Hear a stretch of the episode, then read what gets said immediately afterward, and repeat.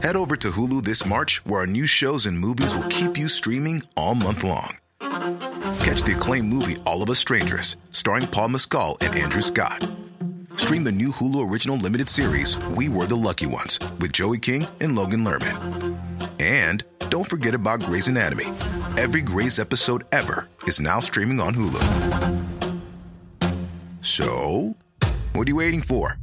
Go stream something new on Hulu.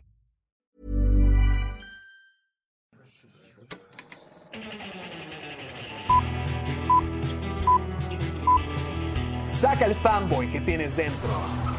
No tengas miedo de enojarte. Esto es el Club de los Amargados.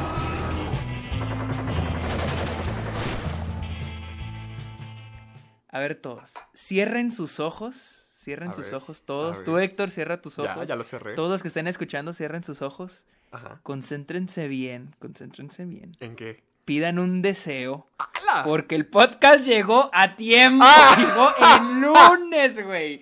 El lunes, al fin. No, no siento que No eso es algo martes, que deberíamos no estar tan orgullosos, Sergio. Pues ya, pa' como íbamos, ya. al fin, al fin a tiempo. Después de semanas. Pidan un deseo, lo que ustedes quieran, se les va a cumplir. Estas cosas no suelen pasar tan seguido. Bienvenidos a un episodio del Club de los Amargados a tiempo. Oye, Sergio, Sergio. Sergio, adivina quién soy. Dime, ¿Quién? ¿lo- ¿me reconoces? No, ¿qué quién? ¿Qué? ¿What? ¿Me escuchas? ¡Ah! Sí, bienvenidos a otro episodio del Club de los Amargados. ¡Oh, maldito, estás comiendo! Y yo aquí no estoy comido nada, aquí estoy hambriado. ¡Es el día opuesto! Es el día opuesto. es Sí, de hecho, con todo de que trajimos, eh, trajimos el episodio a tiempo, todo nos está saliendo al revés. Y nos sale bien. ¿Quién lo diría? ¿Quién lo diría? Pero bueno, bienvenidos, bienvenidos a un nuevo episodio de El Club de los Amargados, este podcast donde hablamos de cine, de series, todas las noticias de la semana. Y sí, a tiempo, es los lunes. Ya, ya mucha gente Milagrosamente. creyendo que era los martes y no, yo este, que- ay, ¿cómo les digo? Ay, quizá Bueno, deberíamos de corregir eso, Sergio. No, sí, ya, ahora sí, va a ser a tiempo. Yo- Ya a tiempo, a tiempo, ya. La siguiente semana también vamos a hacer lo mejor que podamos para que salga en lunes. Perfecto. ¿Te estás tragando? ¿Estás tragando? Per- per- Perdóname, Tony, estaba tomándome mi, mi tacita de café. Ay, qué rico. Pero bueno, aquí yo les presento al luchador, al futuro. Ah, Ajá. eh, eh, Ajá. futuro pesos Ajá. pesados de WrestleMania, Héctor Portillo. No Dios sé, te oiga, Dios te oiga, gracias. De hecho, te digo algo, estoy ahorita mismo en busca de un gimnasio de lucha porque quiero hacer un video de entrenando como luchador.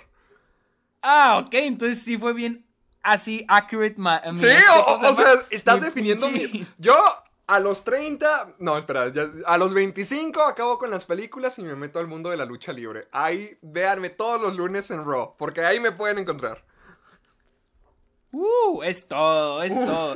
Es- ¿Sabes qué estaría muy, muy chido? ¿Qué cosa? Que, que, que comenta, o sea, quisieras que comentaras, o sea, quisieras de comentarista una lucha. Estaría Te- muy cagado. Te digo algo, si quiero. Y haz de cuenta, eh, ya fue contándote la vida personal. Todo, todo este tiempo, cada vez que subo historias de lucha libre a mi Instagram, siempre etiqueto a la WWE y siempre me habían mandado a volar. Nunca me habían contestado. Pero ahorita que fue el fin de semana de WrestleMania. Me, me- me contestaron, sí me mandaron, un, sí me mandaron un corazón y contestaron algunas de mis historias y sí fue como que ya tengo un pie adentro, ya tengo un pie adentro, ya, ya, ya no Oye, falta mucho. algo es algo, es algo, algo es algo, y estás siguiendo tu carrera como luchador. Es que te, te- te confieso algo. Yo sí he pensado que sería un buen comentador de lucha. Yo, yo digo que sí la armaría. Yo sí me he imaginado en el papel. Yo- y yo- digo yo que sí la hago. Yo también pienso que sí. También pienso que sí. Pienso que sí, la. Gracias. Que sí. bueno, con ustedes, el Batifanático. Él es el enamorado, Sergio Muñoz. Gracias, gracias, gracias. Porque sí, sí, sí. Ya que, ya que esto ya se está haciendo tradición de que en cada episodio vamos a hablar de las películas que vimos en la semana, debo decirles que sí. Ayer vi después de 13 años, Maldita sea. volví a ver The Dark Knight en el cine. ¿Y qué se me hace opinas? muy cagado. ¿Crees que todavía se sostiene? Ah, sí, pero le tengo unos peros. ¡Ah, la fregada! La neta, sí. ¿Por dónde quieres Ah, comenzar? pri- pri- primero que nada, estoy muy feliz, no saben lo emocionado que estaba por verla, porque en el 2008, del 2018, que se cumplieron los 10 años de la película, muchos pedimos que la trajeran a Álamo y no pudieron traerla porque Christopher Nolan no quiso distribuirla para el aniversario. Mira nomás. Obviamente, ahora con la pandemia, obviamente que Warner ya lo está obligando a distribuirla. Y pues no puede dejar pasar la oportunidad y fui a verla. Ok, la neta. Puntos. Ok, pu- voy a empezar con las cosas buenas. O sea, quiero hacer un episodio de la trilogía completa. De hecho, ayer vi también. Batman Inicia. Batman Inicia sí se me cayó poquito. ¿Qué? Eh, ¿Qué parte? Knight, no. Mira, el inicio de la película se me hace una chingonería. Se me hace wow. Ok, cuando, Guau. cuando está en el camino Tú- a convertirse a Batman. Eso se me hace, güey, yo creo el mejor, o sea, la mejor, este, ¿cómo se llama? ¿Historia de origen? Historia de, de origen en el cine de un superhéroe. Ah, o sea, oh. neta la vi y dije, qué chingón este Mejor que la de Spider-Man. Que Spider-Man, la, la La- primera. sí, la primera, la original. Eh, sí. Sí, sí, sí, porque Ah, sí. la manera. No, es que la manera. O sea, la primera se me hace muy buena de Spider-Man. Sí, a mí también. Pero, pero. Sí considero mejor película Spider-Man que Batman Inicia. Ok. Batman Inicia, la segunda mitad se me cae muy feo. Porque todo se vuelve muy. ¿Cómo se llama? Como que. Ay, qué coincidencia. O sea. Como por, ejemplo, ¿qué es lo que...? lo del mi- la máquina microondas que se roban y que evapora el agua, o sea, y lo hay un chingo de exposición, un chingo de exposición. Toda la segunda mitad, te digo, es una buena película, no es una mala película, pero sí se me cae poquito la segunda mitad. Espera, este, pregunta, pregunta ahí, porque tengo algo, un pensamiento interesante que me he estado preguntando a mí mismo durante mucho tiempo. ¿Tú crees... ah, eh, ¿Tú cómo, cómo- Es que yo sé que hay diferentes formas y diferentes perspectivas de donde puedes criticar una película, pero ¿tú cuál crees que es una crítica más válida? ¿La, la, la ves cuando la ves por primera vez? Porque pues no sabes nada, no conoces nada. ¿O cuando haces ya un análisis completo, a lo mejor años después? ¿Cuál crees para ti que es la experiencia Es que más se toma en cuenta? Es una pregunta excelente porque es una- algo que yo siempre me he preguntado también. ¡Ah, Porque, gemelo! por ejemplo, siempre, siempre, pa- por ejemplo, yo no puedo decir que una película es mi favorita sin haberla visto una mínimo cinco, seis veces. A la No puedo decir, esta película es mi favorita si nada más la he visto una vez. Porque, en es, porque bueno, es para mí, yo te estoy diciendo, es lo que yo hago. Porque Ajá. para mí, con una sola vez no he explorado toda la película. Eso sí. Ah, incluso cuando elijo, en años pasados, cuando elegía mis películas favoritas del año, la mayoría de esas películas las había visto hasta tres veces en el cine. Maldita sea. O sea, literal, hasta tres veces en el cine. Eh, Por- porque mira, yo- te Yo, yo me pongo Ajá. a pensar en algo como Promising Young Woman. Y a mí me gustó mucho la primera vez que la vi. Me gustó muchísimo y es donde están todas las sorpresas y es, vas pelón a la experiencia, o sea, no te sabes nada. Pero esta segunda vez que la volví a ver, y ahorita te cuento, me gustó Oh, mucho más. O sea, me logré Oh. apreciarlo todo diez mil veces más y me encantó todavía más, como que pude explorar más los temas. Pero al mismo tiempo las sorpresas ya no fueron tan sorprendentes porque ya me lo esperaba. Entonces por eso, yo, yo por eso, tú, tú varias veces me has dicho como que, "Mm, pues la volví a ver y está ok. Entonces Sí. yo, yo por eso me pregunto, ¿cuál es la experiencia que vale más? Cuando la ves por primera vez donde vas pelón, donde las, las emociones, la sorpresa te puede llenar, que también es parte de ver una película, o cuando ya lo ves de una forma analítica, donde tratas de ver cuáles son los temas, cuáles son, cuáles, todo es eso. Que, es que si- siento que siempre va a haber peros en- a la hora de hacer una crítica. Porque, por ejemplo, bien podríamos decir, bueno, pero ahora hay que volverla a ver en dos años para ver si envejece bien o si se siente igual. O sea, yo la última vez que vi The Dark Knight fue hace dos años, o hace tres años incluso. Entonces, es una nueva experiencia. Y luego para un crítico de cine que está ahí, que todo el tiempo está tratando de ver películas y hacer reseñas, está muy cabrón como que repetir una película. Sí. Oh, no sé. O sea, no haya una como que la crítica definitiva, pero siempre ayuda a volverlas a ver, la neta. Siempre ayuda a volverlas a ver. Y digo, Batman Inicia, siento que es una buena película. Te digo, el inicio, todo el primer acto, cuando el, este, nos presentan quién es Bruce Wayne, este, su entrenamiento, toda su transformación. No su transformación hacia Batman, pero su entrenamiento. Y luego cuando regresa a Gótica, wow. Wow. Los primeros 40 minutos de la película, Buenísimo. cabronzotes. Buenísimos. Pero en sí, toda la película, por compararla con Spider-Man de Sam Raimi, prefiero Sam, la, la de Sam Raimi Spider-Man. ¿Y Um, con The Dark Knight? ¿Qué opinas? Ok. The Dark Knight. Cosas buenas. Eh, yo sé que se ha vuelto como que lo típico o Del lo Guasón. mainstream, el guasón o, Sí. lo, o lo más lo cliché, mamar la- el, el papel de pero Ledger era lo mejor. sí, sí, o sea, la mejor o sea, sé que es, pero debo admitirlo, que qué cabrón, o sea, Ah, qué pedo. Menos mal, O sea, yo pensé que le ibas a tirar. No, no, no, no, no, no, no, no, no, no, no, en serio. Es increíble, güey.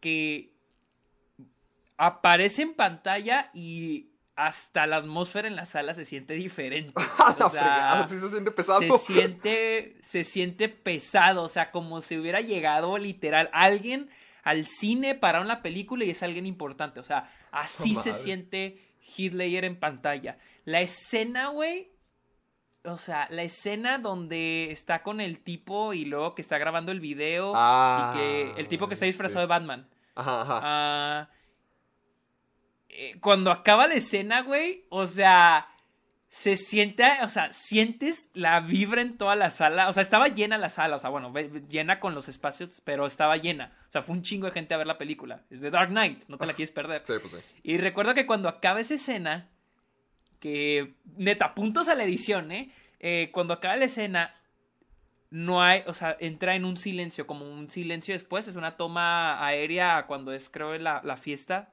de Harvey Dent, Mm, pero sí. es una toma aérea y se oye en silencio, pero se oyen primero los gritos del la risa del guasón con los gritos del tipo y luego se corta en silencio. Y es como que toda la gente así, la vibra en la sala es como que a la verga, güey.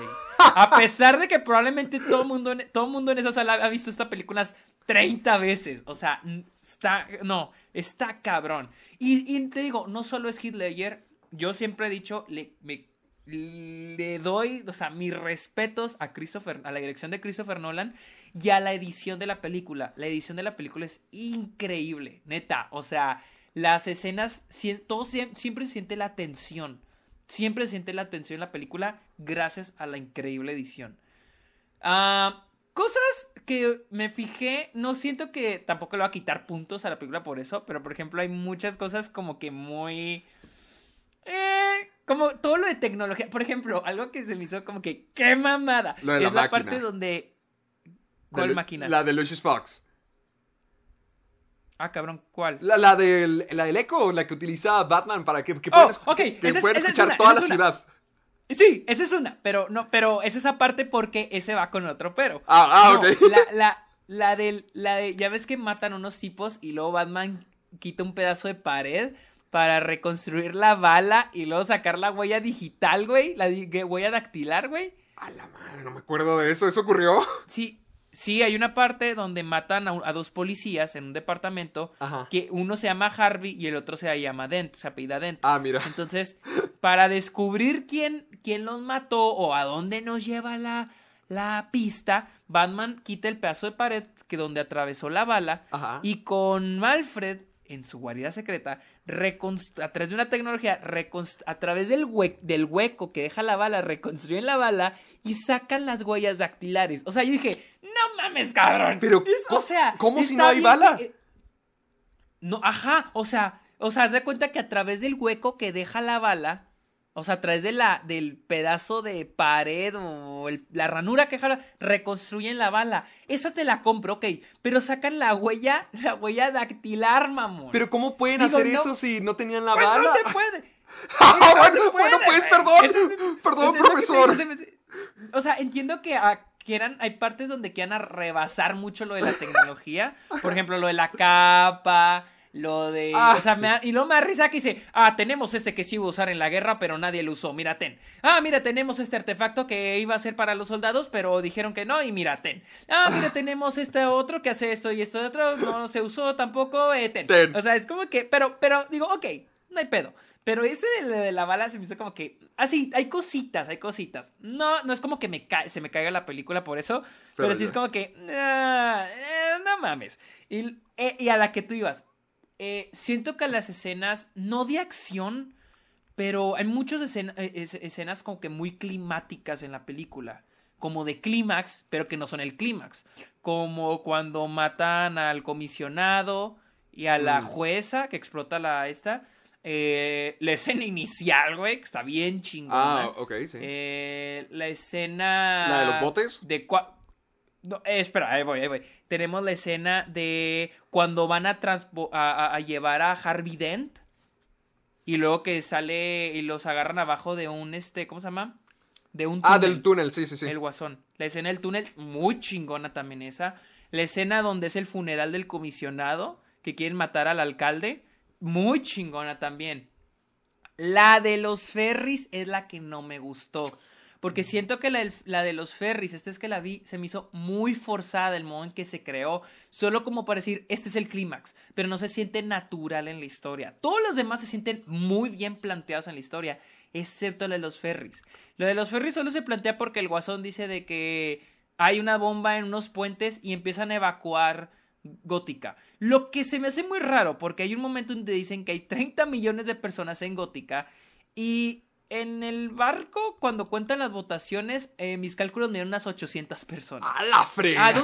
Oye, luego- ya, sí lo pensaste demasiado. No, es que, es que cuando digo, ok, van a evacuar a los civiles y a los reos en dos barcos diferentes, y bueno, los van a evacuar, ¿ya dónde los van a llevar?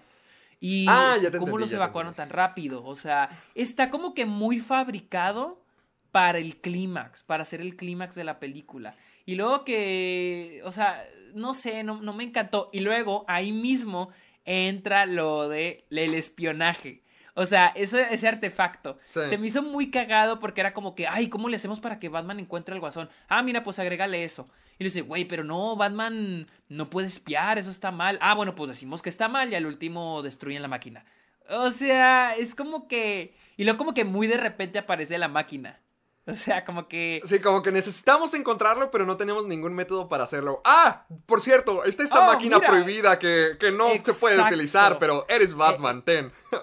me, o sea, y entiendo que el clímax querían darle este mensaje de que no todas las personas son malas, o sea, que no todas las personas son como el guasón, que el guasón quiere crear caos y no lo cree porque están estas personas, personas en gótica están demostrando que no son como el guasón, que es lo que dice Batman al final. Me gusta eso, me gusta la intención que tiene la secuencia, pero el modo en que fue ejecutada fue como que se siente como incluso absurdo, ridículo, o sea, como que ah, no, no me encantó, no me encantó la verdad. Pregunta, Este, ¿a ti te ajá. hubiera gustado que el Guasón volviera en The Dark Knight Rises si no hubiera pasado lo que pasó con Heath Ledger? Pues sí. Ah, creo que creo que estaba en los planes que volviera y de hecho creo que Christopher Nolan ya no quiso hacer la tercera porque porque no pues, estaba ya Heath Ledger. porque Heath Ledger ya no estaba y definitivamente ya no iba a acabar la película del modo que él quería. Entonces, este... Pero sí, o sea, sí me ha gustado, me ha encantado, imagínate, o sea, hubiera sido una chingona, un chingonada, porque, bueno, yo, o sea, yo digo que sí hubiera ganado el Oscar, y aparte, este, o sea, hubiera, fácilmente hubiera ganado el Oscar, aunque, hubiera, aunque no hubiera muerto, y volverlo a traer, si, si el espantapájaros vuelve a salir, porque no, Sí. obvio, claro que iba a salir el guasón, tal vez no como el villano principal, pero hubiera Pero estado padre que volviera bueno. una tercera. A mí siempre me ha sorprendido mucho que. Es, es que no parece, pero Heath Ledger tenía 28 años cuando hizo eso. O sea, se murió a los 28 años y es cuando hizo lo del guasón. No sé, o sea, con la, con la actuación que da, yo esperaría que fuera alguien con más años de experiencia, pero holy shit. ¿Cuántos años, cuántos años tenía cuando, cuando murió? ¿28? No, entonces tenía como 20... ¿27, 26 a lo mejor cuando grabó Ah, eso? Tenía 26. Vein- 27. Vein- Porque hay una parte, al, al inicio, cuando, cuando, inicia, cuando inicia la película, hay una toma del guasón que, que está en una esquina esperando a que llegue la- una camioneta a recogerlo. ¿Sí? Sí, ok. En el fondo se ve un póster de Spider-Man 3. ¿Qué? Ah, Sí. ah, ah, ah, a ver, lo estoy buscando. Spider-Man po- 3 eh, de Dark Knight. Te digo, o sea, casi no se ve. Y de hecho, si ves la película es muy difícil reconocer, sino que yo lo supe porque una vez vi un behind the scenes y se ve ahí el póster. Y ya que ves la, la, este, el inicio de la película, ya que sabes que está ahí, ya lo noto. Ya lo vi, ya Ah, lo vi. Es, es Tobey Maguire abriéndose la camiseta con el traje de Spider-Man. Sí. Sí, entonces por eso, este, tengo en mi cabeza que pues, la película, la de Spider-Man Wow. 3, se estrenó en el 2007. Entonces por eso digo, un año antes se, se, se, este, ¿cómo se llama? Se, se grabó la película. Tenía 27 años. O sea, sí estaba muy joven. Tío, Ledger, Heath Ledger es australiano, ¿verdad? ¿O era británico? Ni idea. Pero. A ver. Estoy buscándolo. Heath Ledger. Era. ¿Era de Nueva York? Ah, no, no, era australiano, ¿sí es cierto? Era australiano, Era sí, australiano. era australiano. Ay, pues qué, mag- Sí. qué magnífico. A mí me gustaría volver a ver The Dark Knight. Es que la intenté volver a ver y al principio sí sentía como que, hmm, sí se siente un poquito dated. Pero no la terminé de ver completa, me quedé dormido. Así que tengo que volver a verla para, sea- para apreciarla bien. O sea, ¿tú sientes, ¿tú sientes que como que no envejeció bien? Había unas cositas. No, no, no, que no haya envejecido Oh. bien. Solo algunas cositas. Por ejemplo, cuando pienso en el traje de Batman. Eh, eh, te voy a preguntar, ¿qué opinas tú del Batman de Christian Bale? E- Es que, mira, Hockey eh, Pats. n- no, so- no soy mucho en... No soy mucho de fijarme en el traje o en, o en cómo pelea. O sea, me da igual. La película está, o sea, para mí, güey, el inicio de la película, el prólogo, lo del banco, Sí, está muy bueno. Está excelente, güey. O sea, y no me importa si las escenas de acción donde pelea Batman están muy, ajá, están muy chafitas. Ajá. Pero el modo en que las escenas, las, secu- las secuencias están editadas, están compuestas, se me hacen muy chingonas. O Es- sea, es- es que por ejemplo, la escena esa, la escena esa, la de Hockey Pads, Ajá. Sí, la, la, donde pelea, sí está como que muy, muy pinche. La neta está muy pinche. Pero en sí la escena, cómo está filmada, cómo está escrita, se me hace muy chida. O sea, no, no, no me molesta, no me molesta las, las malas peleas. Se me hace incluso hasta como que, pues lo más natural. Yo sé que hay fans de cómics que quieren ver a pinche Batman haciendo acrobacia como si fuera pinche circo y tirar putazos, pero... Pero a mí me da igual porque las, las escenas están muy, buen muy bien montadas, están muy bien hechas. Es que más que ser una película de superhéroes, siento que es eh, un thriller. O sea, no es las películas de superhéroes que ahorita conocemos, sino un drama, un thriller, todo eso. Sí, y tocan muchos temas como la corrupción. La corrupción, La o sea... sí, la moralidad. eh, Sí, sí, sí. Ajá, exactamente, la justicia. Es, o sea, había momentos, o sea, cuando hablan de los policías que están dentro del, el- bajo el mando de este, el personaje Gary Oldman Gordon, y la gente que trabaja con Harvey Dent y que hay gente que está, cor- que es corrupta y que está pasando información, pero también el hecho de que los, cor- los policías corruptos no son corruptos porque quieran ser malos, sino porque tienen necesidades, tienen apuros. Como la, la oficial está Ramírez. ah, que sí, que vende a Harvey Dent. Ajá, porque tiene a su mamá en el hospital. Sí, o sea, se me hace muy chido que se tomen esos, que se, que toque esos, esos temas, lo de la, lo de la corrupción. Se me hace muy vergas. ¿En qué película de superhéroes ves eso? O Sí. sea, la relación entre el superhéroe, los policías, los políticos, la ciudad. Eso está muy vergas. Esos temas se me hacen muy chidos, güey. Y me sorprende, o sea, no se me ocurre otra película de superhéroes que toque esos temas y que los toque de manera casi perfecta. Por eso digo, es que esta película toca muy buenos temas. ¿Y vas a ver The Dark Knight Rises? Claro que la voy a Ah, ver. sí la vas a ver. Mira, Yo pensé que no te The quedaban Dark ganas. Knight Rises, estoy- no, no, es que The Dark Knight Rises sé que es una mala película. Perdón, pero sé que es una mala película. ya la consideras mala pero película. La voy a volver a ver y es como que ahora sí definitivo, aquí es donde voy a decir si sí es mala o buena. Pero me, me, emociona mucho, se me hace una película muy emocionante y es muy entretenida. La neta no, la puedo ver sin problema, sin problema. No, es como El Padrino parte 3, que esa sí batalla un poquito más en verla. Y hasta eso, El Padrino parte 3 se me hace mejor película que Dark Knight. Pero, comparada a sus predecesoras, pues no. no, no, me, comparación. no me digas eso. Tenía una pregunta para ti porque al fin, por primera vez en mi vida, ya vi El Padrino. ¿Ya la viste? Ya la vi.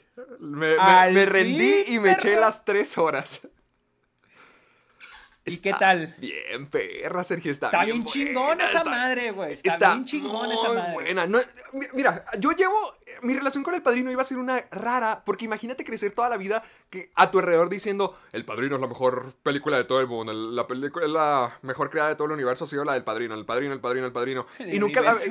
Sí, pues sí, es lo que siempre dicen que es la mejor película de todos los tiempos, chalalala. Y yo por eso mismo no tenía tantas ganas de verla, como que se... lo mismo me pasa con El Señor de los Anillos, se habla tanto que... No, ok. Que es como que, ay, no se me antoja. Y esta noche no tenía nada que ver y dije, pues bueno, me he hecho las tres horas del Padrino. ¡Ay, está muy buena! Me gustó demasiado. Me di cuenta de que el género de los gángsters, creo, es mi segundo género favorito, después del horror. Todo lo de los gángsters. Porque me encanta cómo estas películas lo sí hace la glorificación. ¡De los sopranos! ¡Ay! Son muchos episodios, está muy larga. Pero está bien chido. Sí, está bueno. El, episodio que vimos juntos sí me gustó. Pero con El Padrino, a pesar de que también está bien larga, lo que me gusta de estas películas es que siempre involucran un montón de personajes así bien puercos. O sea, en todas las películas de gángster que yo he visto, nunca se trata de un grupito solamente, sino es toda la comunidad, todas las familias, todo el negocio. Y aquí se toman el tiempo para explicarte bien cómo funciona, quiénes son todos en este mundo y además que tienen un código. O sea, por eso me gustan tanto, porque es un montón de gañanes y un montón de barbajanes conviviendo bajo el mismo techo donde hay reglas a su propio modo, su propio código de honor. Y a mí me gustó mucho por eso, o sea, disfruté demasiado y disfruté demasiado a Marlon Brandon. Pero lo que me estaba preguntando durante toda la película es, chat, debería de ver la parte 3. Espera, ¿ya viste la 2? No, voy a ver la parte 2 también. la, neta sí debe. Ok, me muero por saber qué opinas de la. O sea, la parte 2 te va a gustar, te va a encantar. estoy, seguro. o sea, este, pero quiero ver cuál te gusta más. Porque.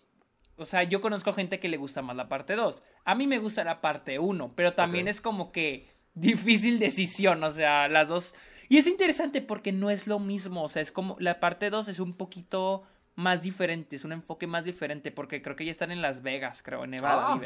Entonces es un enfoque más diferente, no es lo mismo, no es el mismo tono. Y la manera en que está contada también es diferente porque vas a conocer la historia de Vito Corleone cuando era joven, cuando llegó a Nueva York. Entonces mm. es, es un poco diferente, pero al mismo tiempo es, o sea, está bien chingoncísima. A mí me sigue gustando más la parte 1, pero pues sé que hay mucha gente que usa más la parte 2. O sea, es como compararlas del Señor de los Anillos. ¿Tú crees que sea necesario que vea la parte 3? Porque al mismo tiempo que he escuchado que El Padrino es lo mejor, he escuchado que la parte 3 es lo peor de este mundo. Y me ha tocado ver críticas que ya dicen como que no, no es cierto, no está tan mala, están exagerando. Es que no es una... Es que si la comparas con la parte 1, tienes, imagínate, tienes la parte 1 Luego tienes la parte 2. Las dos películas son consideradas de lo mejor en la historia. Las dos. O sea, siempre es esas dos agarrándose a chingazos entre ellas a ver cuál es la mejor. Y luego tienes la parte 3, que es muy inferior a las anteriores. Pero en mi opinión no es una mala película. La neta, no es una mala película. Pero sí es como que un mal sabor de boca el que ves la parte 1, parte 2 y luego la parte 3. Pero sí la tienes que ver. Te digo, no es una mala película. No es mala película. Pero, pues, clic la comparas. ¿Qué, no ya pues salió un nuevo corte? ¿Qué, sí, también hay un nuevo corte. ¿No has escuchado nada de eso? Güey, la tengo y no la he visto. y no, no, has, no has escuchado si la gente dice que es mejor o si es peor. Fíjate que, fíjate que, no he oído nada, no he oído, no he oído de eso. Bueno. Pero yo, yo sí digo que, o sea, ve la trilogía completa. La tienes que ver, la trilogía completa. ¿Y sabes qué vi aparte del padrino? en un mundo totalmente aparte. La película de Mr. Bean. ¡Ah, mames! ¿Pero cuál? ¿Cuando se va de vacaciones? No, la primera, cuando va a Los Ángeles. La de Ah, la no galería de arte. ¿No la has Es visto? que yo he visto. No, yo he visto la de las vacaciones de Mr. Bean cuando Está se van a. Francia y que va a Cannes, creo, y luego que ahí está Willem Dafoe. No mames, amaba esa película, hace años que no la vi. Está, buenísima. Esa está muy buena. A mí me encantaba. Yo la vi en el cine cuando salió con mi mamá y me gustó demasiado. Y quería ver Está la de chida. Bean. Porque hace poquito me puse a ver todo un documental acerca, bueno, un documental de YouTube cortito acerca de la historia de Mr. Bean y de Rowan Atkinson, cómo surgió este personaje y cuál fue toda la evolución que tuvo. Y obviamente hablan de la película. Yo siempre crecí con Mr. Bean viendo a veces los capítulos en televisión o como te digo, viendo la película y me gustaba muchísimo. El personaje de Mr. Bean se me hacía un personaje... ¡Wow! Rowan Atkinson se creó toda la carrera a base de él. Y viendo la película, no es una buena película. No, no, no. No es buena. Pero el personaje de Mr. Bean sigue siendo legendario. O, o- o sea, no. La película es como trabaja para una galería de arte y tiene que viajar a Los Ángeles para entregar una pintura o exponer una pintura y creen que es un doctor. Y entonces. O sea, está curiosa. Pero lo que siempre resalta es Mr. Bean y siento que es un personaje que tiene que ser reconocido por lo bueno que era. Rowan Atkinson logra contar toda la historia, todas sus intenciones, solamente con lo físico. O sea, no sé cómo lo actuaba, Eso, no, no sé cómo eran los guiones. Porque Mr. Bean habla muy poquito. No, yes, yes. O sea, simple- habla bien poquito y todo lo puedes ver a través de sus manerismos. Entonces no sé si se los escribían a Rowan Atkinson o si él mismo los improvisaba porque pensaba, ah, así es como actuaría Mr. Bean. No sé, pero cuando lo veía de niño se me hacía muy chistoso y ahorita que ya lo veo más grande, lo, lo aprecio muchísimo porque es... Es un actor de primera, to- todo lo hace físicamente y Eh, te pudre la risa eh, con una cara. Eso te decir, últimamente he aprendido más a apreciar el trabajo de, de actores físicos que crean eh, comedia incluso eh, a través de su actuación basándose en lo físico. Otro ejemplo que, o sea, yo estaba, yo tenía tres en mente y ahora que y ahora Roman eh, quería conseguir a cuatro. ¿A ¿Quiénes son los ahora otros? Rowan Atkinson, los otros tres, ahora que mencionaste a Rowan Atkinson, digo, ese sí uní. Sí. Los otros son Charlie Chaplin, Ah, sí. este Buster Keaton. Ok. ¿Has visto las películas de Buster Keaton? ¿Es a quien se le cae la casa encima? Que, que cae. Sí, sí, sí, sí. Y lo del del tren. Ese güey es un puto genio. Es un genio. y el otro es Jackie Chan. ¡Oh, O sí! sea, Jackie Chan. Ya- es yo también he pensado mamada. mucho en Jackie Es Chan últimamente, en cómo ya no hay actores ni películas como él. O sea, ya no, na- nadie puede hacer lo que él hacía. Para nosotros era muy gracioso y fácil verlo, pero él era tan bueno en las artes marciales que podría convertir cualquier escenario del día a día en una escena de lucha, utilizando las cosas que estuvieran a la mano. Y eso se me hace muy O sea, impresionante. A, a mí ese tipo de actuación se me hace impresionante, se me hace muy increíble. O sea, para mí, no, para mí la e- e- ese- ese- esos ejemplos son este, ejemplos de que las actuaciones no siempre tiene que ser un personaje llorando. O Mm, sea, o sea, las actuaciones van más allá que solo llorar y reír. Poder sacar sea, lágrimas en comando. Ah, exactamente, o sea, es usar todo tu cuerpo al 100% para, para comunicar. Y para mí lo que hacen estos cabrones es como Sí. que, wow, me, pito el- me quito el pinche sombrero. O sea, A, a mí se me hace más difícil todavía, porque, o sea, sí es, obvia- sí. obviamente recitar una línea es complicado, obviamente le tienes que poner un montón de emoción. He estado viendo muchos videos y muchos ensayos de actuación últimamente, y, y pues sí, o sea, te tienes que contextualizar bien cañón para poder recitar una línea y que sea creíble. Ahora imagínate con gente que no puede recitar nada de líneas y lo tienen que hacer con todo su cuerpo. ¿Cómo transmites la emoción? ¡Wow! Fíjate que la otra vez me puse a ver un video de una coach, Ajá. de una coach de, de, de actuación en YouTube, donde hablaba de, de la como que el met ah, el método silent film. Cuando ves una película Ah, para juzgar una buena actuación, Ajá, sí, sí, usas sí. el método película película muda. Maldita sea, creo que lo vimos igual, ¿eh? Sí, o sea, que bajas el volumen de la película y, esperas que la actuación de la persona te transmita lo que se quiere transmitir. Si no logra hacerlo es porque entonces no es tan buena actuación. O sea, un actor tiene que lograr transmitir lo que está, lo que quiere transmitir sin decir diálogos. O sea, a través de sus ojos, de su expresión, sus ojos, su boca, todo su rostro, su cuerpo, sus manos, o sea, que no sepa transmitir todo eso sin estar usando los diálogos, sin usar el, ay, me siento triste. o sea, obviamente los diálogos es un complemento, pero no debes basar, no, no, no tiene que basarse todo en lo que estás diciendo. Se me hizo muy interesante eso. Sí, pues es que, es que también vi algo, he visto, sí vi ese video, lo vi con comparación de lloradas. Yo vi cómo comparar. No mames, sí, ¿Sí era ese video, güey. Donde estaban diciendo cuáles, dónde se van llorando y luego salía el de Toy Maguire en Spider-Man 3. Sí, y que salía Leonardo DiCaprio como que atrapado en un cuarto. Sí, sí, sí. Sí, vimos el mismo. Gemelos. Que vimos el mismo video. Estamos conectados, almas gemelas. Sí, se, me hizo muy bueno, la verdad. Y, hablando de actuaciones buenas, también me eché la de Monster. Oh, mames, nunca la he visto. ¿La de Charlize Theron? La de Charlize Theron. Se me hizo... ¿Qué tal? Se me hizo... Lo que estaba viendo algunas críticas en Letterboxd y muchas estaban haciendo referencia a, como que, ah, que si es una película feminista, chalalala, que si hay hipocresía en, en, apoyar algo así, pero la verdad no se me hace que tengas que tomar nada de esos temas en cuenta. Yo siento que es una historia muy triste y muy lastimosa de una persona que quería ser el centro de atención, que quería tener su final feliz, pero no podía y la única forma en que encontró esa aceptación es poniéndose allá afuera para que el mundo pudiera abusar de ella o, hasta incluso la persona que creía amar, que es el personaje de Christina Ricci.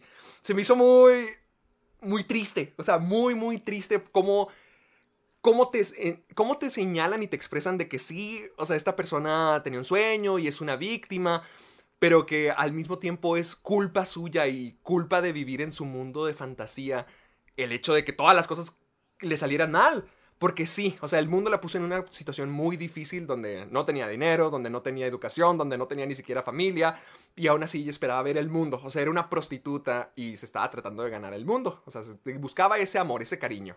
Pero cuando ya lo encuentra, cuando finalmente cree poder tenerlo, sigue siendo una persona que vive en un mundo de fantasía.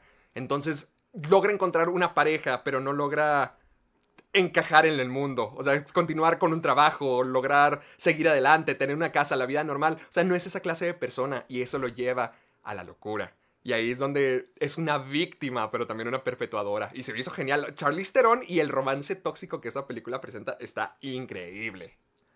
Chale, yo siempre, siempre la he querido ver y, o sea, pues no, no la he visto. O sea, es de esas, también es de esas películas que digo, la tengo que ver, la tengo, la tengo, la tengo que ver y siempre se me olvida. Siempre se cae en la lista. ¿Sabes cuál nunca deberías de ver? ¿Cuál? La historia personal de David Copperfield. Yo he oído que está buena. Está horrible. Y la, dirigió un director que a ti te gusta. Ah, ¿Quién? O, bueno, que ha hecho películas que creo que hemos visto. Déjame lo checo. Ay, no me carga. Espera, déjame lo veo. The Personal History of David Copperfield. Ay, se me fue. ¿Me acuerdo? Ah. Cuando empezaron a abrir los cines acá, ya por agosto, la tenían. Y había oído cosas buenas de la película, pero no este. Pero pues no la, no la fui a ver. Armando ah, Lanucci. Armando el, Lanucci. El de la muerte de Stalin. Sí, de la muerte de Stalin.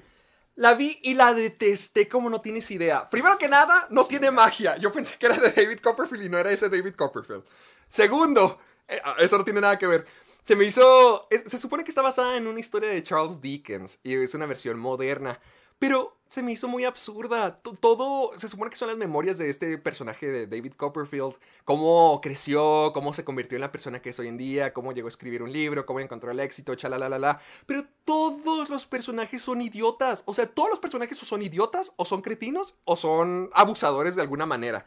Todos, todos, todos son unos estúpidos. Sale Peter Capaldi, sale Hugh Laurie, sale Tilda Swinton, sale un montón de, personajes y todos son imbéciles y te tratan de que lo veas como una manera mm, mágica. Mi, mi historia es una encantadora.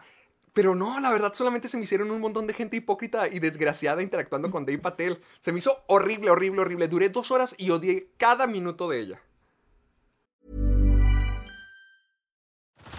Uh-huh. Head over to Hulu this March, where our new shows and movies will keep you streaming all month long.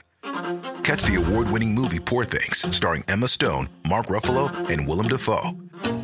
Check out the new documentary, Freaknik The Wildest Party Never Told, about the iconic Atlanta Street Party. And don't miss FX's Shogun, a reimagining of the epic tale starring Anna Sawai. So, what are you waiting for? Go stream something new on Hulu. Big chale, güey. Bueno, eh, está bien, ya no la voy a ver. Y no me voy a solamente- con las ganas. Solamente voy a agregar que vi otra vez Promising Young Woman y me gustó mucho más la segunda, la segunda vez. Pero bueno, ¿qué tal si le seguimos? Ya le seguimos porque llevamos 40 minutos Ay, maldita del podcast. Ah, ah, Eh, diles cuál es, es el tema de esta semana. Hoy tenemos tema. Ah, ok, ok. Les digo, hay poquitas noticias, este, hay poquitas noticias esta semana, pero, pero vamos a agregar un tema y es algo que alguien ya me ha mandado por Instagram y es No te acuerdas del malos nombre. Castings. No, es que fue hace un chingo. Ah. Malos castings en películas. Así que Héctor y yo tenemos nuestra lista de malos castings. Una lista muy para que larga. se queden al, al final del episodio para que hablemos de esos malos castings. Va. Así que recuerden escucharnos en Spotify y Apple Podcast y usar el hashtag Soy Amargado, Soy en. Twitter, Instagram, Facebook, todas las redes sociales para que podamos ver sus memes, sus historias, sus este, preguntas, etcétera, etcétera, etcétera. Así que Démosle. Iniciamos con la primera noticia y es de que Ryan Coogler, el director de Black Panther y Creed, rechazó ser parte de la academia. Del jurado que vota. Sí, pues sí, de la organización de los que Ah. votan. Él no quiere ser parte de la academia. Y- Estoy buscando a ver si hay un quote. Dime por qué, porque no me está Ah. cargando la página. A ver, déjame, déjame busco. Ah, una de las. Ok, en general. Vi que este. Estoy buscando. Eh, eh, Lo que él se refería es que no le gustaría ser parte de una organización que pone a competir a las películas. Ah, ah, ok, entonces no... O sea, entonces no está de acuerdo con los Oscars, o sea, no está de acuerdo con todo el sistema. Sí, exacto. O sea, como que no le gusta eso de. Competir. de ajá. De competir. Pues, supongo y que este- es válido. Eh, Fíjate que. Yo he pensado mucho en eso últimamente. Ah, ok, aquí está. Dice, lo que dijo Ryan Coogler fue, I don't buy, I don't buy into this versus that. Yo no, no compro eso de esto contra, contra aquello. aquello. Eh, o esta película no es lo suficientemente buena para hacerlo en esta lista. Eh, lo que dice Coogler es, yo amo las películas, para mí eso es suficiente. Si voy a, si voy a ser parte de una organización, de, de organizaciones, quiero que sean sindicatos de trabajo Oh. donde nos preocupamos en, En cómo, cuidarnos. los unos a los otros. Nuestras familias, cómo cuidar nuestras familias, nuestros este, seguros de. Bueno, nuestros seguros médicos, etcétera. Pero, Ah, pero sé que estas cosas no traen exposición. ajá, exacto. Es que sí tiene un Ah. punto. Durante muchos años ya hemos dicho Eh, que... te, digo algo, en los últimos, en las últimas semanas yo he pensado lo mismo. Porque a- un- un- a- alguien me preguntó, este, que, que, que yo, ¿cómo de, por qué la actuación de Adam Sandler era mejor que la de Joaquín Phoenix? O que la de Adam Driver. Entonces, he pensado en eso últimamente. Mi respuesta es de esas que, veces que respondes y al mismo tiempo que estás respondiendo, tu cerebro se está dando cuenta de algo. Y me di cuenta de algo y dije, es que no hay, mo- no hay manera de compararlas. Son diferentes historias, diferentes personajes, diferentes direcciones. El modo en que están editadas las películas son diferentes. Y el modo en que editas una película es la manera en que este, percibimos una actuación. Es lo mismo que este año con Anthony Hopkins, este Chadwick Boseman y, y Ruiz Ahmed. Sí, eh, Anthony Hopkins es mi favorito, pero porque también The Father fue mi película favorita del año. Pero el decir de que, ah, Chadwick Boseman no merece el Oscar, es como, güey, o sea, ya hay un punto en el que ya como que comparar las actuaciones es imposible. Por el hecho de que ya son diferentes. Y entiendo, o sea, la neta siento que sí estoy del lado de Ryan Coogler. O sea, A mí me ha tocado... ya estoy... Ajá. Ya estás... No, no, tú tú.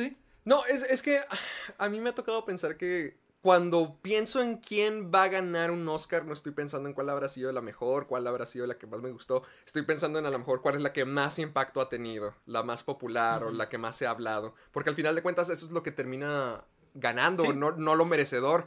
Ponle... No, ha- y, a- hace y años... aparte la temporada de premios es algo, o sea, es que en la temporada de premios hay mucho de que, ah, ¿quién ganó el Golden Globe?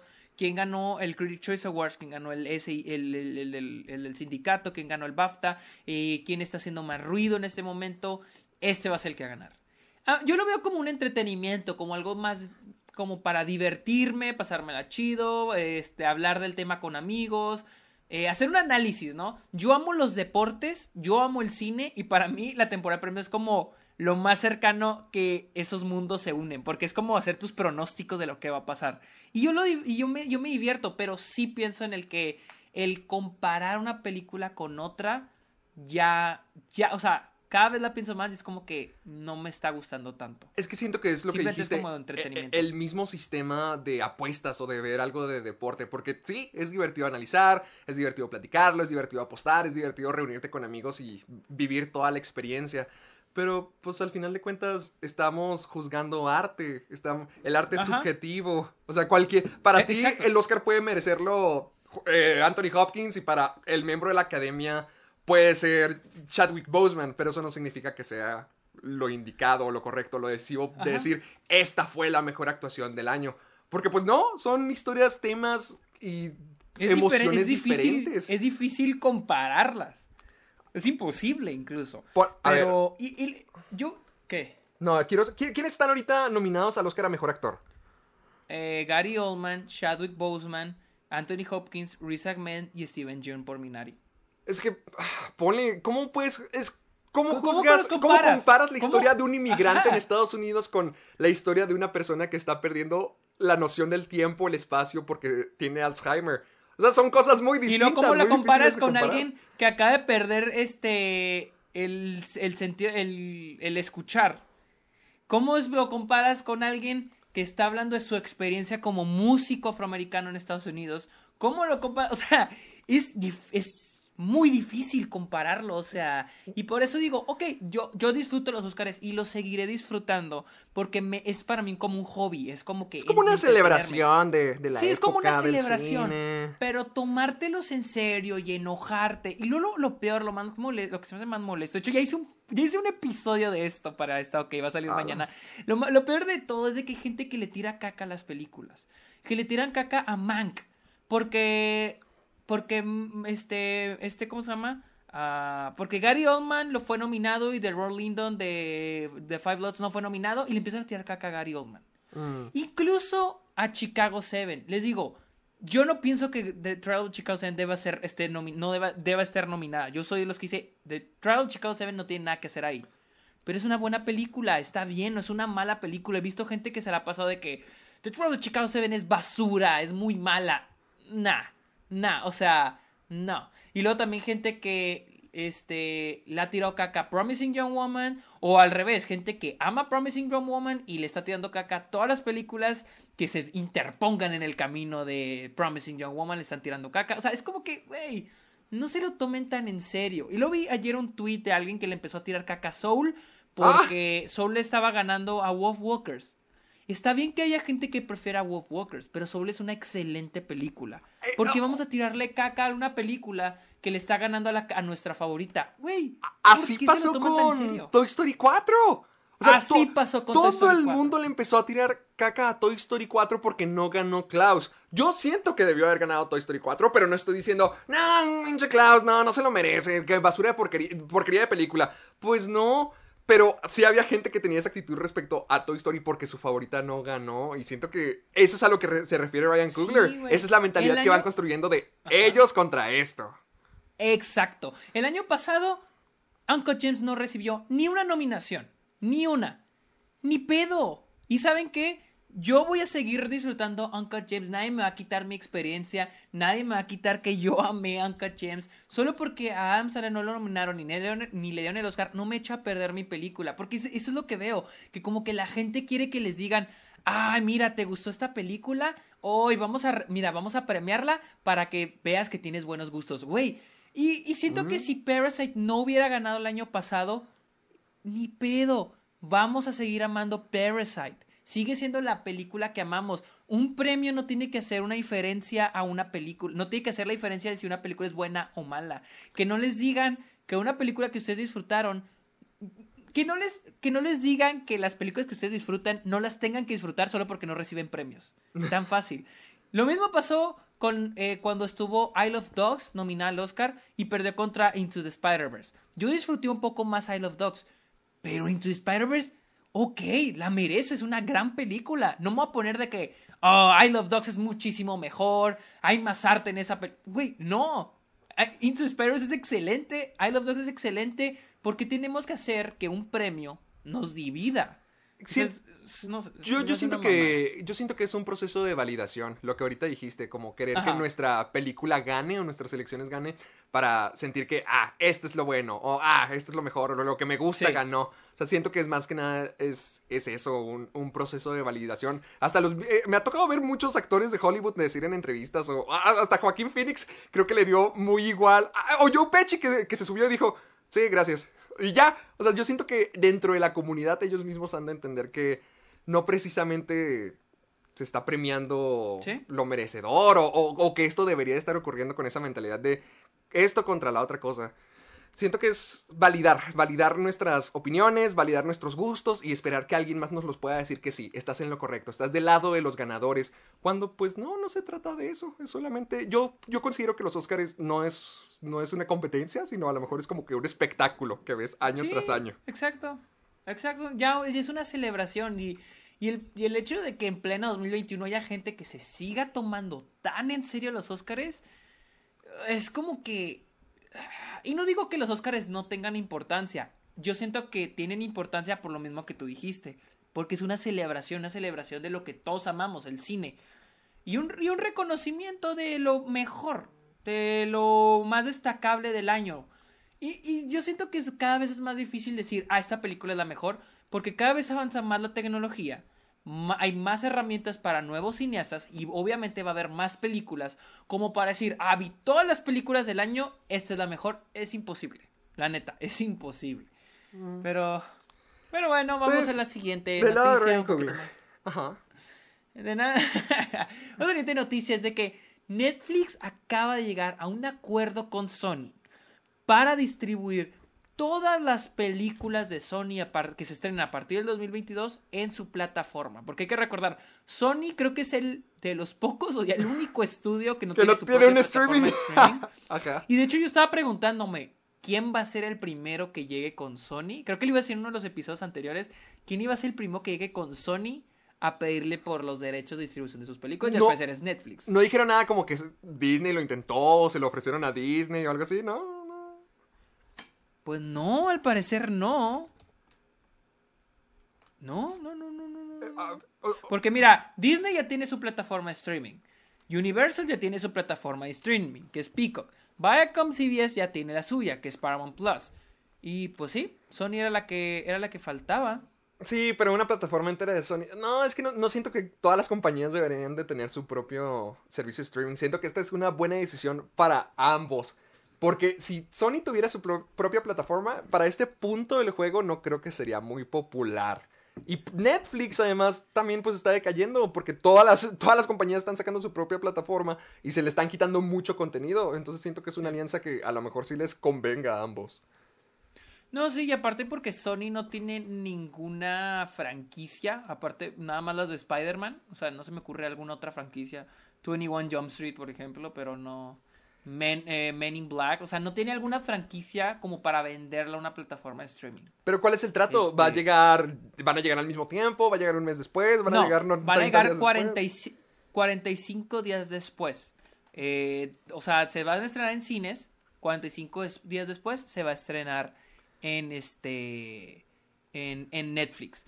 El, el acuerdo es de un billón de dólares Maldita y va a empezar a partir del 2022. O sea, que películas como in- eh, la de Spider-Man, la nueva, la de la de que va a salir en diciembre, ¿cómo se llama? No Way Home, esa no, inclu- no va en el trato.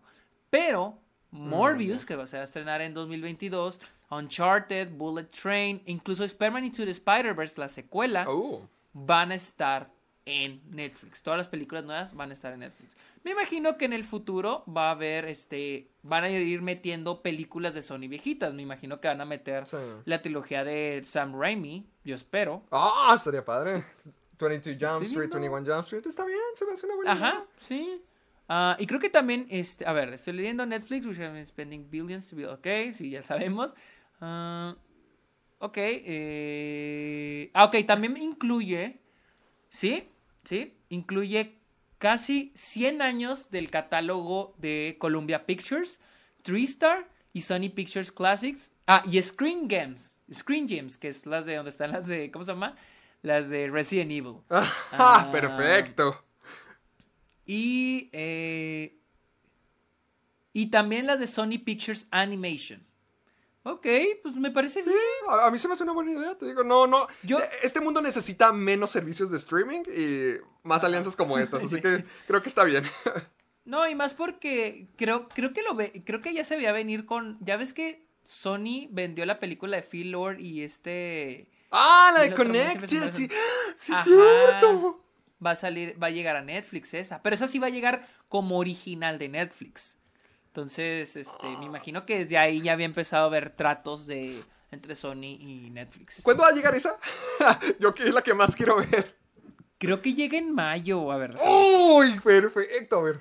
¿Cómo, cómo se llama los Johnson contra los robots? ¿O la- le cambiaron el nombre? The Mitchells, The Mitchells Mitchells. versus The Machines. Ah, el 30 de abril, ya va a salir en dos semanas. ¡Oh! Esa gente que nos escucha esa va a estar bien buena. Estoy seguro que va a ser la mejor película animada del año.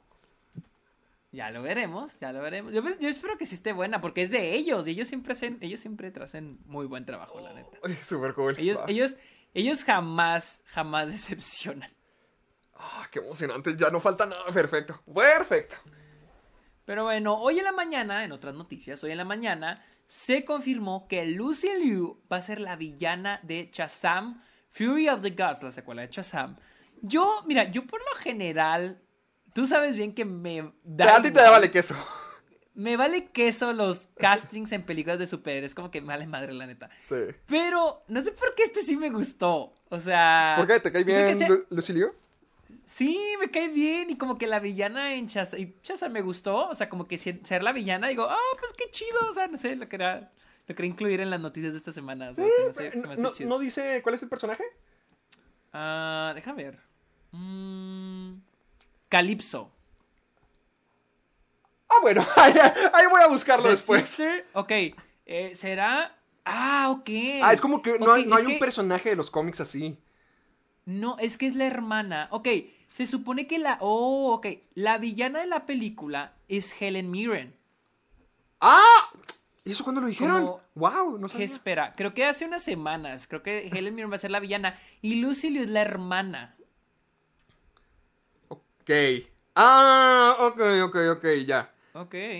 O sea, que se supone que estos personajes muchas- no tienen como que una contraparte en los cómics. O sea, no son personajes así, pero que son de hijas de del dios griego Atlas, que es una de las fuentes de poder de Shazam. Así que a lo mejor podría estar conectado de alguna manera. No sé, pero se me hace buena idea tenerlas ellas dos No ahí. sé, yo, yo no sé, pero eh, sí estoy feliz de ver a Lucy Liu de vuelta a la acción, porque a mí me gusta mucho ella, la neta.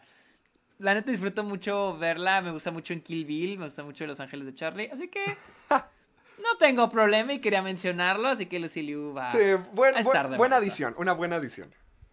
Y luego tenemos a los ganadores del BAFTA, que son técnicamente los Óscares en Inglaterra. Vamos a decir rápido, este, desde abajo. Tenemos este... am, voy a saltarme estos. Vamos a efectos Ah, bueno. visuales. De efectos visuales, eh, los nominados eran Greyhound, The Midnight Sky, Mulan y The One and, ah, The One and Only Ivan y Tenet. Y la ganadora fue Tenet. Obvio. Sí lo, sí lo esperaba, sí lo esperaba. Y luego, en sonido, las nominadas eran Greyhound, News of the World. ¿Ya viste News of the World? No, mi mamá la vio y me dijo que está padre, pero no se me antoja en absoluto. O sea, lo único que he escuchado, Está- pensé que esa película estaba buena, pero lo que he escuchado nomás es que la fotografía está cool. Eh, fíjate que los aspectos técnicos de esa película sí están muy buenos. Todos los aspectos, el, el- el sonido, los efectos especiales, la fotografía. La, la historia está padre, pero es muy genérica. Creo que sí te había dicho. Sí, lo de eh, pareja niño y viejo Sí. veterano. Ajá, sí, eh, fue lo que me dejó. Y, y tiene como que mucho potencial para más que eso, pero se quedó ahí. Pero bueno, eh, nos quedamos en eh, sonido, eh, News of the World, Nomadland, Soul y Sound of Metal. Obviamente, La Sound fue of Metal. Sound of Metal. Siempre va a ganar esa. Siempre, siempre. Y luego tenemos maquillaje y peluquería de Dick. No sé cuál es de Dick. Ah, eh, es luego- con Ralph Fiennes y eh, Carrie... ¿Cómo se llama? Carrie Mulligan. Ra- ah, a ver, ¿cuál? A ver. Es de Netflix, es de Netflix. Ah, ok, ok, creo que. Oh, ok. Es de que ¿ya están desenterrando un... Sí, la vi. Es de que están desenterrando un barco. Y, ay, se me hizo muy aburrida. Ah, bueno, entonces para no verla. Sí. Ah, y luego, eh, mejor maquillaje y peluquería, Hillbilly Me Elegy, sorprende cómo es que esa película Ryan- está tan nominada y al mismo tiempo está tan odiada. La Hillbilly Elegy. Bueno, Sí. entiendo en maquillaje y peluquería. entiendo pues sí. maquillaje y peluquería. Y luego Matt Rainey's Black Bottom. Totalmente. Mank y Pinocho. La ganadora fue Matt Rainey's Black Bottom. Totalmente. Esa o Mank para Lo- mí. Yo he oído que Pinocho tiene un maquillaje cabroncísimo. La de Pinocho. No la he visto. pero no la he visto. Ah, diseño de vestuario está Ammonite, Ni The idea. Dick, Emma, Matt Black Bottom y Mac. ¿Tú ya La viste Emma? fue Matt Rainey's Black Bottom. No, no la he visto tú. No, tampoco. Pero sale Es mi la, Taylor-Joy. yo- yo la quería ver cuando salió en el cine allá por febrero del año pasado, pero ah, como que andaba entre sí, ¿no? Y luego llegó la, la pandemia y cerraron el cine y ya no, ya no la vi. Luego la vemos. Y luego diseño de producción, las nominadas fueron The Dick, The Father, Mank, News of the World y Rebecca, la de Netflix, ok. ¿Cuál? ¿Cuál, Ah, la- ¿Cuál es Rebeca? El, el remake de la de Hitchcock. Rebeca.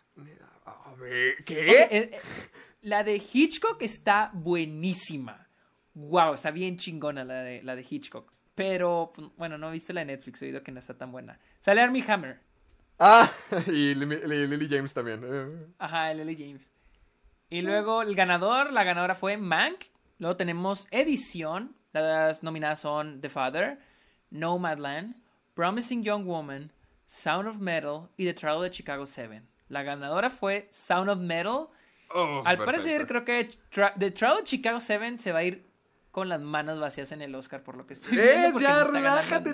Tú, te estabas pudriendo de miedo de que fuera a ganar la mejor Sí, película, no, pero no, yo creo que, ya estamos lejos de eso. Siento que lo de The Trial of Chicago 7 fue como que una especulación falsa. O sea, fue algo que todos pensábamos, pero al último no, no, no- nunca ocurrió. Somos woke, sea- Sergio. Somos woke. Ya puede ganar otras cosas. Y luego, eh, fotografía, Judas and the Black Messiah, Mank, The Mauritanian, News of the World y Nomadland. La ganadora fue obviamente Nomadland. Sí. Te digo algo, mi fotografía favorita es la de Judas and the Black Messiah. Maldita sea, no la he visto. No, no llegó a Esa es mi Chihuahua. fotografía favorita. De estas nominadas, de estas nominadas creo que Judas and the Black Messiah es mi favorita. va. Y luego, eh, casting, eh, Come With Horses, Ay. Judas and the Black Messiah, Minari, Promising Young Woman y Rocks. No Yo no he visto Rocks. Rocks. A, a mí me Eh, gusta es mucho el cast de Promising Young Woman. Y algo que me acabo de informar es que el cast, los tipos, los nice guys con los que va Cassie, se supone que son actores que son muy queridos en la vida real. Y, y sí, Son porque- de comedia, ¿no? como, de comedia, ajá, como que son actores Ah, populares, así muy queridos. Por ejemplo, el que sí reconocí sale Adam Brody. Eh, y, y es muy carismático y todo. Y también sale McLovin, que es pues, súper reconocido y Ah, sí, súper sí, sí. amado. Entonces se me hizo. Fíjate- Esos detallitos se me hicieron padres. Fíjate que Luisa me dijo que cuando la vimos, que ella no se compraba al, al, al del final, al uno de los tipos del final, porque ella ya lo había visto en una serie de comedia y como que no compraba su actuación en Promising Young Woman, como que no le encantó ese, ese güey. A mí me gustó mucho Bo Burnham. ¡Oh! Sí, a mí también me, me encantó. Él me encantó, él, me- él- él me encantó. Se me hizo muy gracioso. Se me hizo muy. ah, buenísimo. Y luego está eh, Mejor Banda Sonora Original. Los nominados eran Mank, Minari, News of the World Promising Young Woman y Soul. Y obviamente la ganadora fue Soul. Ay, Y luego, a lo que me gustó, a lo que me gustó mucho de Promising Young Woman la segunda vez que lo vi fue la música. No, me- no lo había notado tanto Ah, la, la- primera la- vez. La música, yo, yo cuando, de hecho cuando la vi yo sí la noté, pero la música de, como de suspenso está muy buena. Se me hace muy Yo- chida el soundtrack original. Siento que las dos están muy padres. Siento que utilizan la Ah, música dos están muy buenas. de una forma como si fuera un arma. Es un recurso que la película utiliza. Por ejemplo, cuando sale la de Raining Man o, o Toxic o, o incluso la de Paris Hilton. ah, incluso la, Paris que- Hilton. la- la canción de los créditos de que... eh, me noté que en, lo- en la canción de los créditos dice tus... Tus chistes no fueron, nunca me parecieron tan graciosos. Entonces, o sea, siento que todas, todas las letras y todas las canciones están puestas para que se sienta como que sarcástico y ácido. Entonces me gustó ese cómo utilizaron las canciones a su favor, no solamente para llenar el momento, sino como que para crear una imagen totalmente de amargura y cinismo. Además que el, el violín de Toxic. Ah, sí. Hermoso. Sí. y luego está Mejor Película Animada. Las nominadas eran On Guard, Nah. Wolf Walkers y Soul. ¿Qué nomás estrenaron tres Y- películas este año o qué? Uf, nomás quisieron nominar a tres. Ah, bueno. Y la ganadora fue, obviamente, Soul. Y luego en Sí, documental tenemos Collective, eh? David Attenborough, A Life on Our Planet, The Decedent, ah, está buena, My Octopus Teacher Ah. y The Social Dilemma. Y la ganadora fue My My- Octopus Ni Teacher. idea.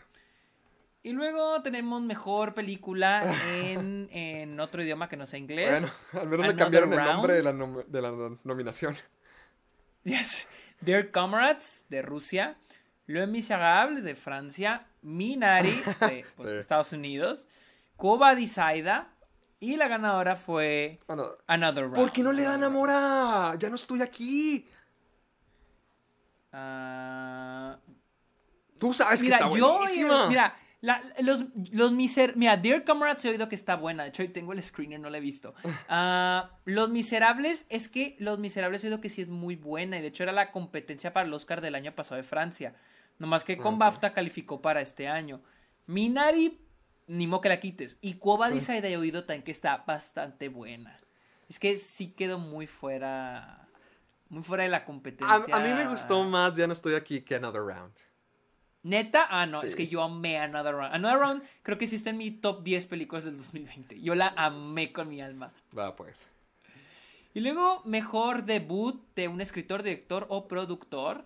Los nominados son eh, Remy Wikis en His House, Ben Sharrock y Iruni Guturbay por Limbo, Jack City por Muffy, Teresa Coco y Claire Wilson por Rocks y Rose Gla- Glass y Oliver Kazman por Saint Maud.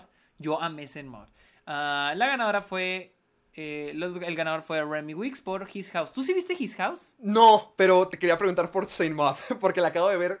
No la acabo de ver, sino que la puedo rentar y me dan muchas Ah. ganas, muchas, muchas Ah, ganas. está muy buena, está muy, está muy chida, sí está padre, sí está padre. Va. Y luego, actor de reparto, los nominados son Daniel Kaluuya por Judas and the Black Messiah, Barry Keoghan por Come With Horses, Alan Kim por Minari, Leslie Ah. Odom Jr. por One Night in Miami, eh, Clark Peters por The Five Bloods y Paul Rashi por Sound of Metal. Obviamente ganó Daniel, Kaluuya por sí. Judas and the Black Ese hombre se merece todo. Y luego, actriz de reparto, los nominados son Nia Malgar por Come Here With Horses, Kosara Lee por Rocks, Maria Bakalova por Borat Subsequent Movie Film, Dominic Fishback por Judas and the Black Messiah, Ashley Madeoku por County Lines y Yoo Jung-jung por Minari. La ganadora fue Yoo. Jung-jung Sí. por Minari y la neta siento que ella va a ganar el Oscar. Sí, Siento que ella va a y, ganar y el lo tiene Oscar. merecidísimo. Sí. Y luego, mejor actor, Riz Ahmed por Sound of Metal, Chadwick Boseman por Matt Rainey's Black Bottom, Adar Shura eh, Gura por The White Tiger, Anthony Hopkins por The Father, Matt Mikkelsen por Another Round y Tahar Rahim por The Mauritanian. Y el ganador fue Anthony, Anthony Hopkins, Hopkins. por The Father. La primera vez que no gana Chadwick Boseman y gana Anthony Hopkins. ¿Puede haber un cambio en los Oscars? Pues Ya veremos. Es, ya Luego- vi The Father y ya puedo decir que la actuación de Anthony Hopkins sí se lo merece. Ah, yo pensé que antes era la de Chadwick Boseman porque la película está muy construida a su alrededor a través de sus monólogos, sus historias, pero ay, el salto que Anthony Hopkins de perdido a triste, a enojado, a feliz y cómo lo hace con una naturalidad y, y como si él se perdiera en su propio proceso de pensamiento y en su confusión. Ay, sí se me hizo algo bien único. Sí, sí, está muy buena esa actuación. Y la neta, eh, estoy feliz que lo, hayan, que lo hayan premiado en algo, porque sigo creyendo que Chadwick Boseman se va a, llevar el- se va a llevar el Sí, Oscar. y no me molesta, pero qué bueno que premiaron en algo a, a Anthony Hopkins. Luego tenemos a Mejor Actriz Protagonista. Las nominadas eran Buki Bakray por Rocks, Radha Blanc por The 40-Year-Old Version, Frances McDormand por Nomadland, Vanessa Kirby por Pieces of a Woman, Wunmi Kosaku por His House y Alfred Woodard por Clemency. Y la ganadora fue Frances McDormand, que pone la competencia Mejor Actriz más cabrona, porque todas han ganado un, un premio. Vamos a ver qué pasa en los Oscars.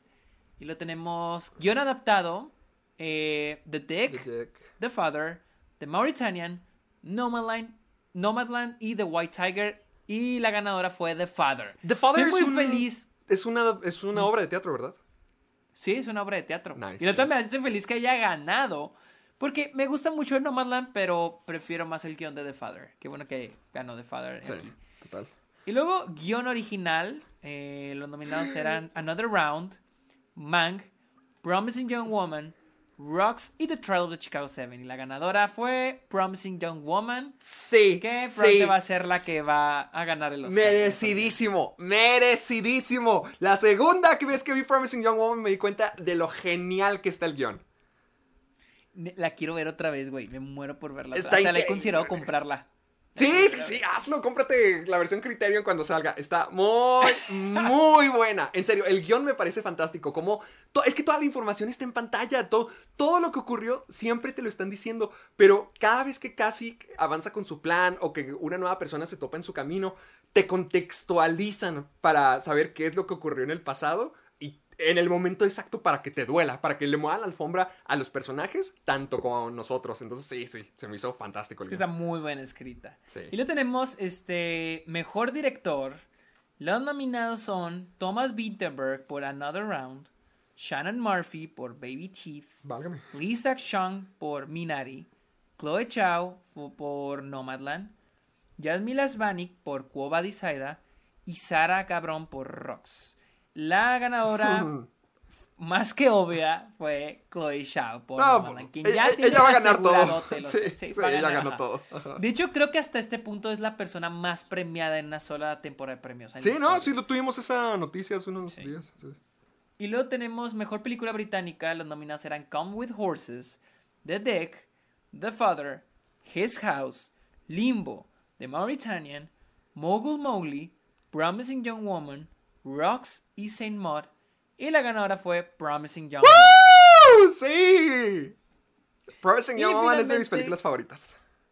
Y finalmente, pel- mejor película, las nominadas fueron The, The Father, The Mauritanian, Nomadland, Promising Young Woman, The Trial of Chicago 7 y la ganadora fue Nomadland. O sea, ya... eh, sí, honestamente sí. creo que Nomadland va, va a ganar el Oscar, el va a Oscar. ganar el Oscar. Sí, yo también creo. Sin duda alguna. Y bueno, tenemos la última noticia eh, de, de esta semana. Y es de que Ryan Reynolds y John Krasinski están en pláticas para hacer una película sobre una... Es una comedia de fantasía que se llama Imaginary Friends, Amigos Amigos Imaginarios. imaginarios. que por ahí leí, se trata de un güey que puede ver los amigos imaginarios de las personas y hablarles. Se oye interesante, o sea... Se escucha muy padre. Se escucha muy buena. Es la única información muy, que hay, ¿no? No, te- no dice nada. No, no, no, no, es, es todo lo que hay. Eh, la, va a esta- la va a dirigir este John Krasinski y la Ah. va a protagonizar Ryan Reynolds. Creo, ah, creo que la única que no me sé es Ryan Reynolds. Sí, no soy fanático de Es que Ryan Reynolds. Sí, como que Es lo con el mismo siempre. como- Sí, exactamente. Y si es una comedia, ya lo veo. O sea, siento que es una muy buena historia para algo para una comedia original, porque ya es muy raro ver ideas originales. Y vamos a tener a Ryan Reynolds haciendo a Ryan Reynolds. Que es muy. Es casi Muy seguro probable. que va a ser eso. Ah, Eh. a, a mí lo que me interesa de esto es John Krasinski, porque a mí se me hace muy cool que se demostró como un director y escritor capaz al hacer A Quiet Place. O sea, sí, sí, sí, impresionó bastante de que de ser este actor de comedia logró dar un salto gigantesco. Pero con A Quiet Place 2, fíjate que la vi en, en el año pasado, en septiembre del año pasado. Y hasta este punto cada vez me ha gustado menos y menos y menos. O sea, se me ha caído poco pero- a poco. ¿Qué? Pero basado en lo que tú me has dicho, basado en lo que tú me has dicho, de que quieren hacer una. Se nota que quieren hacer una franquicia. Sí. Siento que ya ahí metió mucho dedo Sony. O sea, el estudio. Es, es O sea, que lo porque que me quiero... recuerda mucho, me recuerda mucho a lo de John Wick. Lo que Ah, dijo el escritor de ah, John sí, Wick, de sí, que sí. literal él- ellos hicieron con toda la pasión y el amor del mundo la primera y que a partir de la segunda el estudio ya empezó a tomar decisiones. Entonces Mm. siento que es algo similar. Eh, Es lo que quiero ver. Porque yo John Krasinski todavía lo considero así muy bueno. Pero a mí sí se me fue cayendo parte 2. Si fue por Sony, ok. Pero ahorita que va a volver a escribir, va a volver a dirigir. Y ahora ves un género totalmente distinto. Aquí siento que vamos a ver la extensión del talento de John Krasinski. A ver si aquí. A ver si la magia puede continuar. Entonces a mí sí me llama la atención por eso.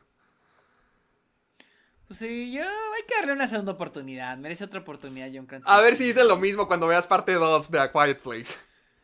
Ay, la neta no se me antoja nada. Es que mira, la Cada primera no fui muy no fui ¿No? muy fan de la primera. No porque fuera mala, simplemente no No, no conectaste. no, era co- no conecté, ajá, no conecté. Entonces no se me antoja, no planeo ver la segunda, no no me emociona en lo absoluto la segunda película de. Deberías de verla nomás para ver si tú sientes lo que yo. Ok. Cuando salga vemos. Va. Ay, bueno, vamos a, vamos, vamos a hablar del tema de la semana, malos castings. Así que Héctor y yo nos pusimos a buscar porque no teníamos... no, es de esas veces que decimos, sí conozco malos castings, pero no los tengo en la cabeza, pero ya tenemos algunas. Tú, tú empiezas porque dices que tienes mucho. Tú- Tengo tú, un empiezas. friego. A ver. ah, Chale, tengo poquitas. creo que la más obvia. Hay que mencionar. Bueno, es- la- la- hay que mencionarla de una vez. Cameron Díaz como Jenny Everdeen en Gangs of New York es la que salió en todas las listas que yo busqué. ¿Tú ya viste Gangs of New York? Sí, ya la vi. Y la vi hace poquito. No, Sí, yo, yo también la tengo aquí en mis listas. no se me hizo una mala película. Eh, Se me hace padre, se me hizo muy épica, se me hizo muy padre. Como la, la extrema violencia de ese mundo. Pero. Ay, creo que. Lo, lo- lo que están diciendo en todas las listas es que Cameron Díaz no tenía el músculo actoral suficiente para poder cargar con ese papel. Y siento que sí, siento que es el. De todos los actores que hay en esa película, siento que es el eslabón más débil que hay. Yo amo a Martin Scorsese, pero creo que esa es la película que menos me gusta de él. Se me hace. El clímax se me hace muy anticlimax. No sé, el clímax no me encanta. Y no solo Cameron Díaz no me gusta en esa película, sino también Leonardo DiCaprio. No me gusta. ¿No te gustó Leonardo DiCaprio? ¿Por qué? No sé. A, a No- mí Ni siquiera me creo su, acen- su disque acento irlandés. No me- Eh, Eso te iba a decir yo no de, de Cameron Díaz. Es que a mí me gusta Gangs of New York. Sé que Martin Scorsese dice que es una película dedicada a las personas que construyeron Nueva York. Pero a mí no se me hace eso. A mí se me hace como. Sí, no, de mí. Se me hace como si fuera un, una historia shakespeariana. a- a- algo a- así por el estilo. Y por eso es que se me hizo tan Como épica. obra, ¿verdad? Como obra, como, como un cuento Sí. de Shakespeare adaptado a los tiempos de Nueva York. Porque tienes de que vuelve el hijo, que es el huérfano, vuelve y se hace amigo del asesino y está planeando su venganza. O sea, es súper shakespeariano. Hasta ahí mismo lo dicen en la película. This Shakespeare shit. Y Cameron Díaz, siento que no queda en toda la mezcla. Se me hace muy débil. Se me hace como que un intento nomás para ensartarle un interés romántico. Pero no, no se me hace muy buena que llegamos. Sí, yo, yo, yo tengo, yo tengo a Cameron Díaz en la lista, pero también a, Leonardo DiCaprio ahí. No me gusta Ay. Leonardo DiCaprio, ni Cam- Cameron Díaz menos. Cuando tienes a Daniel Day-Lewis en Oh, esa pinche pel- O sea, Daniel Day-Lewis está bien cabrón en esa película. Daniel Day-Lewis y está bien ¿cómo, cabrón cómo se, eh, cómo se llama el que se me olvida siempre el nombre? El ojo loco. Brendan Gleeson. Sí, Brendan Brendan, Gleeson. Brendan Gleeson también está increíble También. en esa película. Bien amargado. Sí, o sea, es- tiene muy buenas actuaciones, pero no digo que, que Leonardo DiCaprio sea malo actor en esa película. Simplemente no me encanta que lo hayan casteado a él. Creo que pudo haber sido mejor otro. no, otra. A ver. Por ejemplo, ¿tú a quién cambiarías a, a- por Cameron Díaz en. en, en- Ay, ay, ay, no, no, ay, no sé, por eso no soy director de casting. Sí, es que está medio cabrón, ¿no? O sea, está medio difícil. Eh, y- eh, eh, sobre todo, es que, por ejemplo, otro que de los que tengo en la lista es JC Eisenberg como Lex Luthor. ¡Ay, yo también lo tengo, güey! Que, a ver, dilo tú, dilo tú. Sí, yo, yo- ah, no, Jesse Eisenberg. Mira, siento que ah, es un, siento que el problema con esa película tiene muchos problemas. Batman contra Superman, la escritura, la edición, pero no tengo problema con los personajes, excepto con lo de Marta, porque sí, lo de Sí. Marta es un problema de escritura y personaje. Eh, es un, pero lo- Jesse Eisenberg como Lex Luthor se me hace horrible, o sea, es como una imitación, y de hecho voy al otro también de una vez, de ser el guasón del, de, de... No, no sé si tú lo sientes, pero parece como que quiere ser como, ay, loquito, eh", o sea, como... Como, Como- El, el guasón de Heath Ledger. Y, y, es lo mismo. Llevo al siguiente con Jared Leto en Suicide Squad. Ok, ok, eh. A, a- a mí Jared- con... Ah, bueno, pero dale, dale. Jared Leto con sus Squad es malísimo. Y muchos, ah, hay otra oportunidad. En, le dieron otra oportunidad. Ay, no se vio mucho mejor. Cut, Y no. Y se nota que es como que tratando de imitar a Heath Ledger. Fíjate, ya ves que en Álamo, antes de las películas, pasan como que cortos asociados con la película. Ajá. Haz de cuenta que pasaron una entrevista de Heath Ledger donde él habla sobre cuando lo hicieron cast para el Guasón. Y él dice, es que si Tim Burton hubiera dirigido la película y él hubiera venido conmigo y para pedirme que fuera el Guasón, yo lo hubiera rechazado. Porque para mí hubiera sido imposible igualar Lo que dice el, el guasón del mundo de Tim Burton, que es Jack Nicholson. Sí. Lo dice, lo que hizo Jack Nicholson está cabroncísimo. Y sí, Jack Nicholson es un pinche genio como el guasón. Y, y Ledger dice, cuando Christopher Nolan se acercó conmigo y creó un mundo para este guasón, fue cuando dije, sí, quiero hacerlo. Entonces, Ledger no está tratando de imitar a Jack Nicholson. Porque él está consciente de que Jack Nicholson, el personaje de Jack Nicholson en Batman, Es inigualable. Es inigualable, es distinto.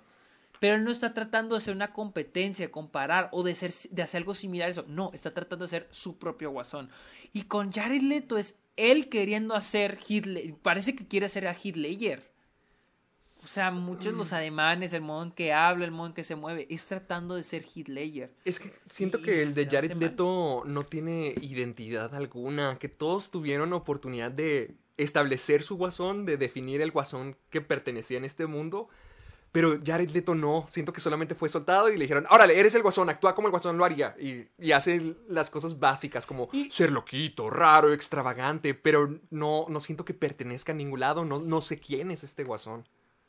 Y lo más cagado, güey, lo más chistoso, güey, es de que creo que el guasón de Jared, Jared Leto es el único actor que ha interpretado al guasón en dos películas distintas Ah, y al mismo tiempo probablemente el que menos tiempo en pantalla ha tenido.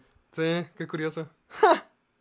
Sí, o sea, pero sí, ese es otro. A ver, tú, La- ah, ¿qué ibas a decir de, de la, cosa con JC Eisenberg.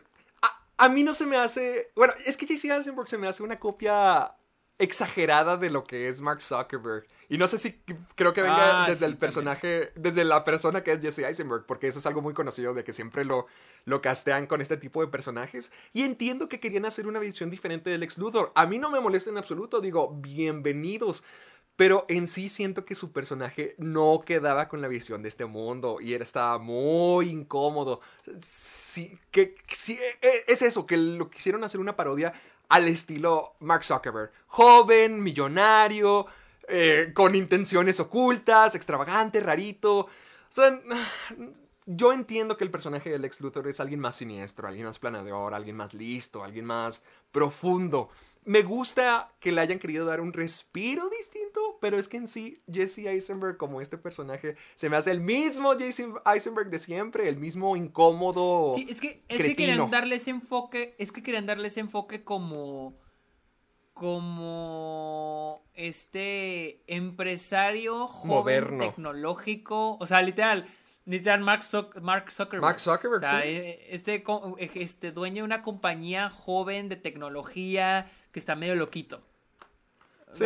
Mark Zuckerberg. No- o sea, no- querían... Ajá, no creo que quede. Con, con la historia que era, nah, no creo que quede. No, pues ya como vimos, no quedó. No, no quedó. Ahora, el que yo quiero traer a la mesa Topher Grace como ¡Oh, Eddie Brock. ¿Ah, tú también? Lo tengo en mi lista. Que la fregada. ¡Ah, no! Yo lo tengo, yo lo tengo a él y a Thomas Hayden Church, ¿se llama? ¡No! Es el perfecto arenero. Ok, tengo dos cositas con él. A ver. Visualmente, es que es mi cosa, es como con Batman de Ben Affleck. Visualmente es perfecto, como en los cómics. Sí. Pero es pésimo actor. ¡No! esta vez ¿Tú que vi crees? Spider-Man 3, eh, esta vez que vi Spider-Man 3, y te, y te digo, Fernando, mi roomie, me ha dicho, oye, güey, hace rato me ha dicho, oye, si te has fijado que el arenero en Spider-Man 3, como que, ah, como que estamos hablando de los villanos, y me dijo, es que el, el arenero, como que el actor no me convence, güey, momentos que no, digo, ¿Qué les "Ah, ocurre?" fijar cuando la veo. Y hace poco que la vi, güey, actor horrible. Se te hace. Yo la vi hace poquito, feo. pero no, no se me hizo tan gacho. O sea, siento que está todo el Ah, tiempo ah. melancólico o enojado y que esas son sus dos únicas emociones, pero no se me hizo No, el mal. modo en que dice su- el modo en que dice sus líneas, el modo en que reacciona, se me hizo muy mal actor. Te digo, visualmente es perfecto, pero se hizo muy mal actor. Topher Grace. ah, ¡Qué belleza! Topher Grace. Pero es que a veces también siento como que Es que el personaje no estaba bien El- escrito. Es la, yo sé que es culpa de eso, de que Venom está muy apretujado entre- en la película. Pero en sí, Topher Grace se Sí, me hizo sí. una mala decisión. Es como. Es, es- era el momento donde era Eric Foreman en That 70 Show. Y es que así lo veo. Lo, lo- aún lo veo como. No, no porque haya visto That 70 Show en ese momento, pero así lo veo como un enclenque. O el, el tipo que se quiere creer el malote, pero que no lo es. Y, no sé, eh, eh, no es nada amenazante ni como Venom. O sea, se nota que solamente fue una decisión por el estudio para meterlo. Y además Topher Grace no le queda para nada. No tiene una presencia comandante. No, no tiene ningún momento ganón o que te haga furioso en la película. Siempre es el perdedor. Siempre es el que queda en la sombra de Peter Parker. Y ni siquiera te crees esa historia de que, ay, pobrecito, se va a hacer malo porque toda la vida lo ha tratado mal. Hasta incluso en esos momentos dices, no, no te lo crees. Sientes que es un imbécil. No, no, no, no me gusta Topher Grace. Es que se volvió eh, Spider-Man 3 sí me gusta. No la considero una mala me película como todos dicen. Eh, siento que el problema es todo lo que sal, todo lo que tiene que ver con Venom. Porque, por ejemplo, la relación. Es más, te diré, siento que es la, mejo- es la película que mejor tiene escrita Mary Jane. Ah, Fácil. Sí, sí, sí. sí. Y, y- y se ve hacia dónde quería llevar la película Sam Raimi. Hacia esta comparación de que ahora. A co- por ejemplo, en Spider-Man 2, Peter es un fracasado.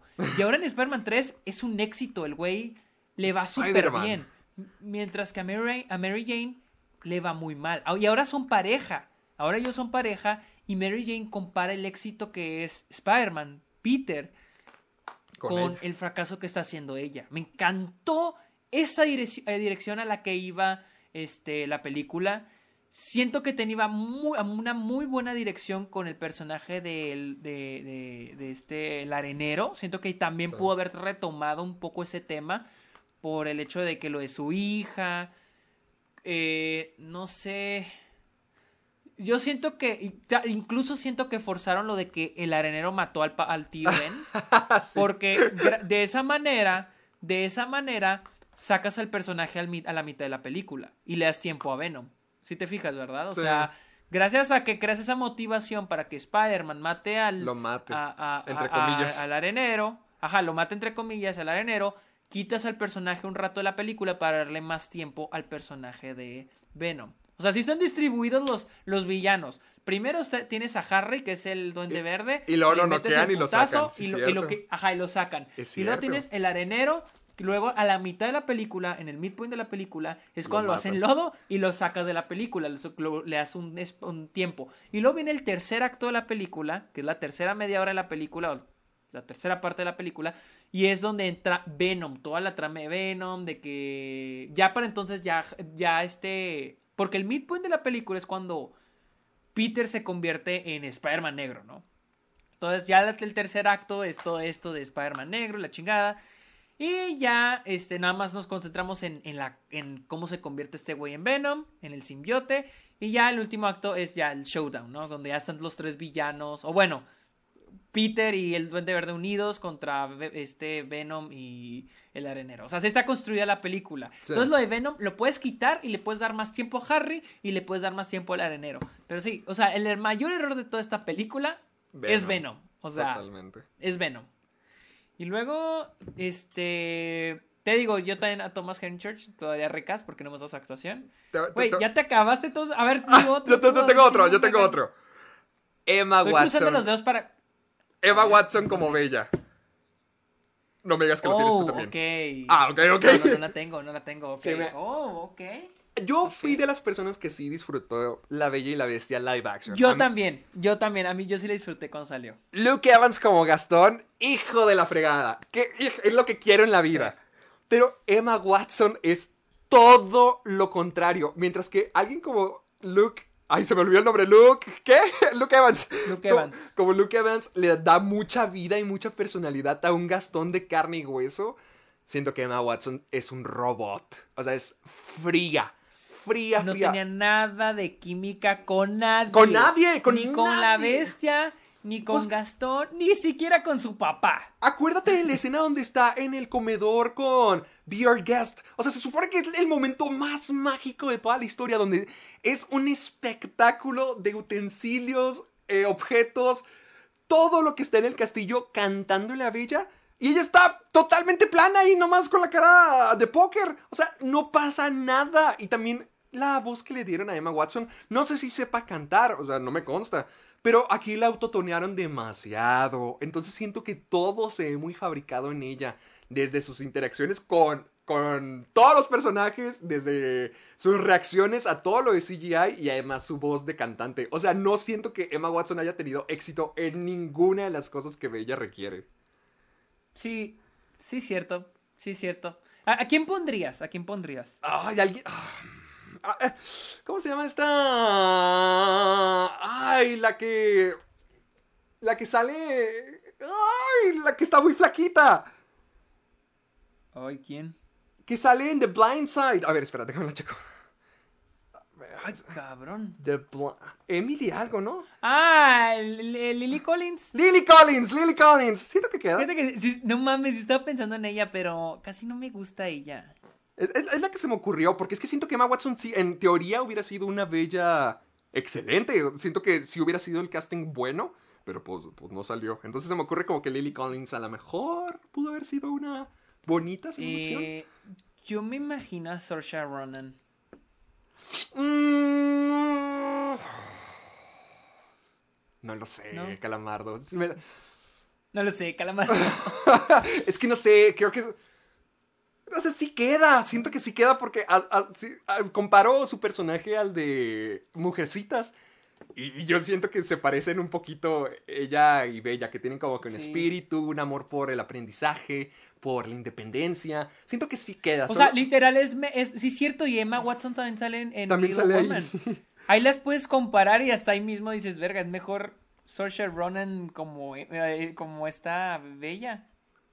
Sí, ah, ah, sí no, no, no tengo ese factor físico, porque, o sea, me, trato de imaginar a Saoirse Ronan en el vestido de Bella y como que no lo veo, pero como Ah, sí, es que sí, es que lo físicamente sí no queda. Pero, pero en actitud sí, o sea, siento que es el personaje que tiene en Mujercitas, pero menos amargado.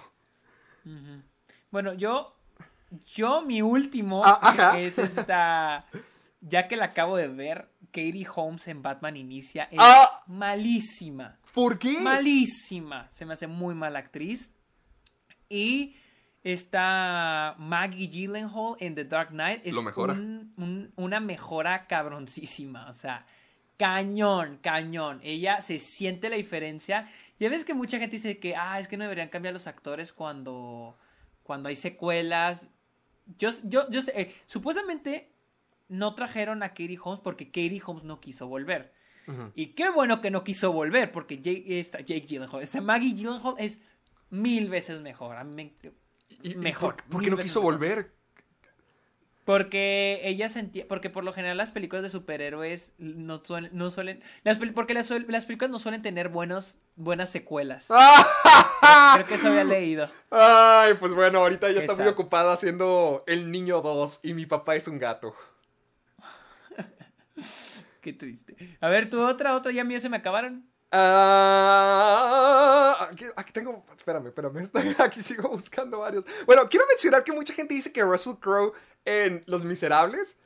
No, a mí se me hace bien. A mí se me hace bien que canta y que actúa bien. Porque es lo que siempre dicen: Russell Crowe no sabe cantar. Russell Crowe no, no pertenece en esa película. Tomo ese lugar que él tiene para defenderlo tantito. Yo solo la he visto una vez, pero no, no tengo una opinión. So- Solo que me da risa, por ejemplo, cuando se, cuando se cae y luego el putazo que se Ah, bueno, gracias. Parte me da Ah. mucha risa. Creo que. Creo que son todos los que yo tengo también. Pues no que tenías un chingo, yo pensé que tenías más. Tenías los mismos que yo. Ay. Ay. Eh, espé- espérame, espérame. Es que. Ah, ok. Oscar Isaac como Apocalypse en, en la de X-Men. Ah. Ah, siento, no sé si el problema es Oscar, no, no siento que el problema sea Oscar Isaac, siento que es toda la película, siento Ah, que es toda la construcción del personaje. Sí. Es que, como te digo, como te digo, hay, hay un, ya ves que estamos buscando, estamos viendo listas, Héctor y yo, y lo que comentábamos es de que hay unas películas eh, que marcan ciertos, este, castings como malos, pero en realidad, tú es la, en realidad toda la película es mala. O sea, no puedes culpar solo al actor. Es más fácil cuando toda la película es buena, pero hay un actor que dices, como en Batman Inicia, que dices, ay, es que Batman Inicia está buena, pero que Eddie Holmes es lo que cambiaría para mí. O sea, cuando ya toda la película está mala, es como que, bueno, güey, o sea, no solo es el actor, es toda la película. Sí, eh, sí, es que aquí siento que en sí todo el personaje estuvo muy echado a perder. Desde el diseño que tenía, desde cuál era su rol en la película. No sé, no- sé que no es culpa de Oscar Isaac, él es un actor de primera, pero ah, siento que él sí fue una, un decremento para la película. Ahora, uno que sí sé que está mal hecho, David Twellis en Wonder Woman. Hoy, ¿se te hace? Sí, no me gustó él como Ares. Bueno, es Se que... ve como David Twellis con un bigotazo y con una gigantesca armadura de CGI en él. Es que es, que mi problema con Wonder Woman es el final. O sea, yo no tengo problema que sea Ares, Ares y este, o sea, que sea el personaje, pero eso que le pusieron armadura y que es toda gigante, ese es mi problema total con esa película, que quisieron transformar la película en una película de superhéroes, o sea, en un típico final de superhéroes donde hay putazos y hay explosiones y hay un monstruo gigante que hay que derrotar. Cuando la película iba muy bien y me, él sí me gusta como, o sea, no siento, para mí no es el problema, el problema no es el actor. O sea, pudo haber sido como un símbolo, porque es que hay un momento donde empieza a aparecer y a desaparecer. Sí. Me gusta eso y que sea, y que sea solo como que una persona, una figura. Pero cuando ya lo ponen como un monstruo gigante, como una, un- no sé, lo que sea que le hayan hecho, ahí es donde ya no la... Fue cuando se me cayó ahí Wonder Woman. Sí, es que es, muy, es parte del tercer acto. Cómo lo trataron Sí. de escalar es el problema. Pero sí, o sea, siento que él siempre quedó raro en ese rol. O sea, cuando le quitan el casco al final, sí me quedé como que, ah, caray, sí. Se ve Sí, extraño. sí, que trae toda la... Sí, se ve muy extraño, que trae la armadura y todo. Y- o sea, es- sí se ve extraño, Sí. pero para mí el error fue la dirección que siguió la película con ese, te- con ese último acto, con el cuarto acto. O sea, fue como que... No, o sea, pueden haberlo acabado de una mejor manera. O sea, no tiene que haber una secuencia de acción y... No, o A- sea... a, mí me hubiera gustado que fuera la metáfora de que el, el mundo Ajá, es malo. Eso, la, lo de la guerra, o guerra, sea, eso. era lo que a mí me gusta, que la guerra es el villano de la película, porque la película se enfoca mucho en eso, en la guerra.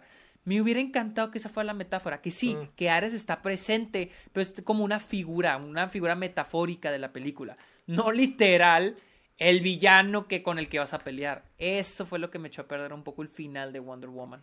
Esta es una muy personal. Chloe Grace. Moretz como Carrie.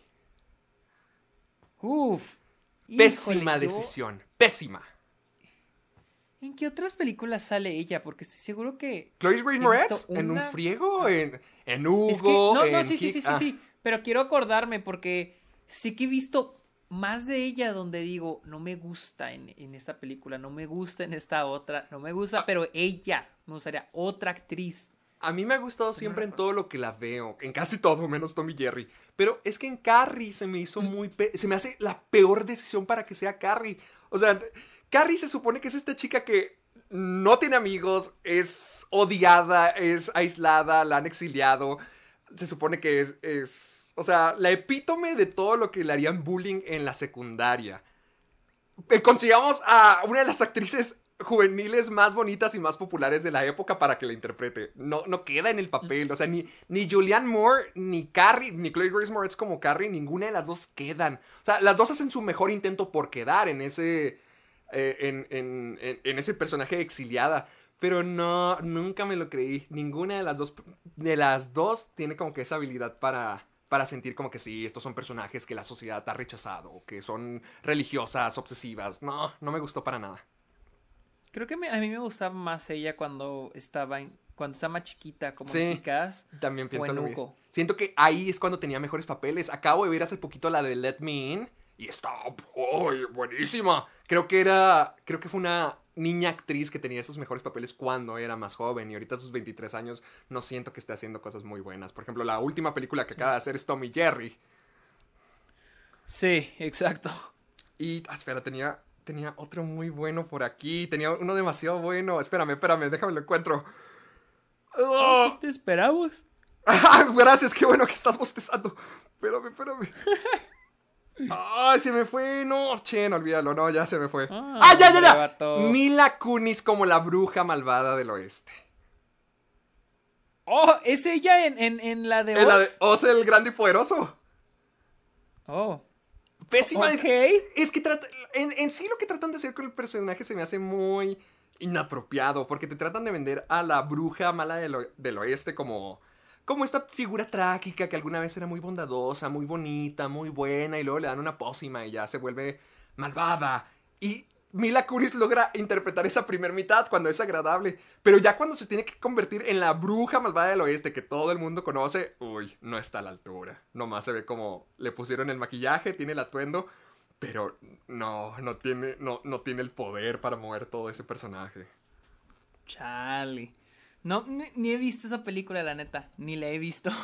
Cuando la veas vas a pensar lo mismo, tienes que verla algún momento. Porque está padre, a mí me gusta y siento que James Franco está bien y, y en sí ese espíritu Ah, me ¿sí, gustó. ¿sí te gusta? Sí, se me hizo bien, siento que es un 6.8 muy sólido. Pero Oh, ok. Pero Mila Kunis, desde el momento en que la vi en el cine, cuando era niño y ni siquiera hacía nada de esto, incluso en ese momento sí pensé como que, no, queda muy mal. Pues a ver si la veo, la neta nunca se me ha antojado verla. Ah, ya, Ah, hasta ahí llega mi lista. Esos son todos los que Sí, encontré. ya, bueno, yo, mi lista fue corta, a pesar de que todos los mencionaste tú. Eh, ¿Dónde te seguimos, Héctor? Me pueden encontrar en Caja de Películas en YouTube. Ahorita estoy a punto de subir mi review del padre. Me pueden encontrar en Facebook y Twitter como Caja de Películas. En Instagram y TikTok como soy Héctor Portillo. Y creo que ya. ¿A, a ti dónde te encontramos?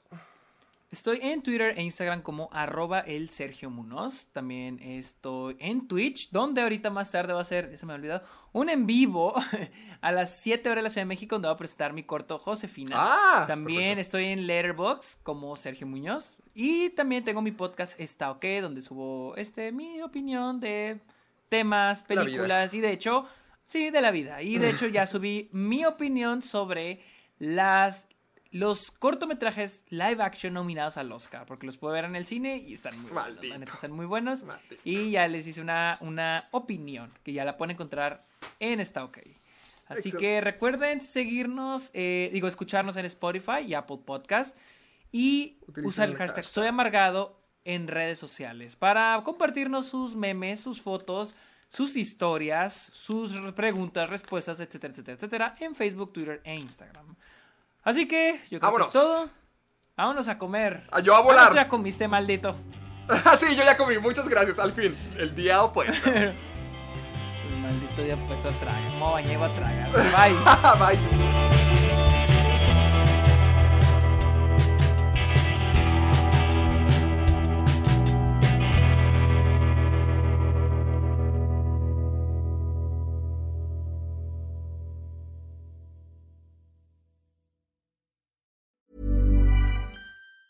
Tired of ads barging into your favorite news podcasts?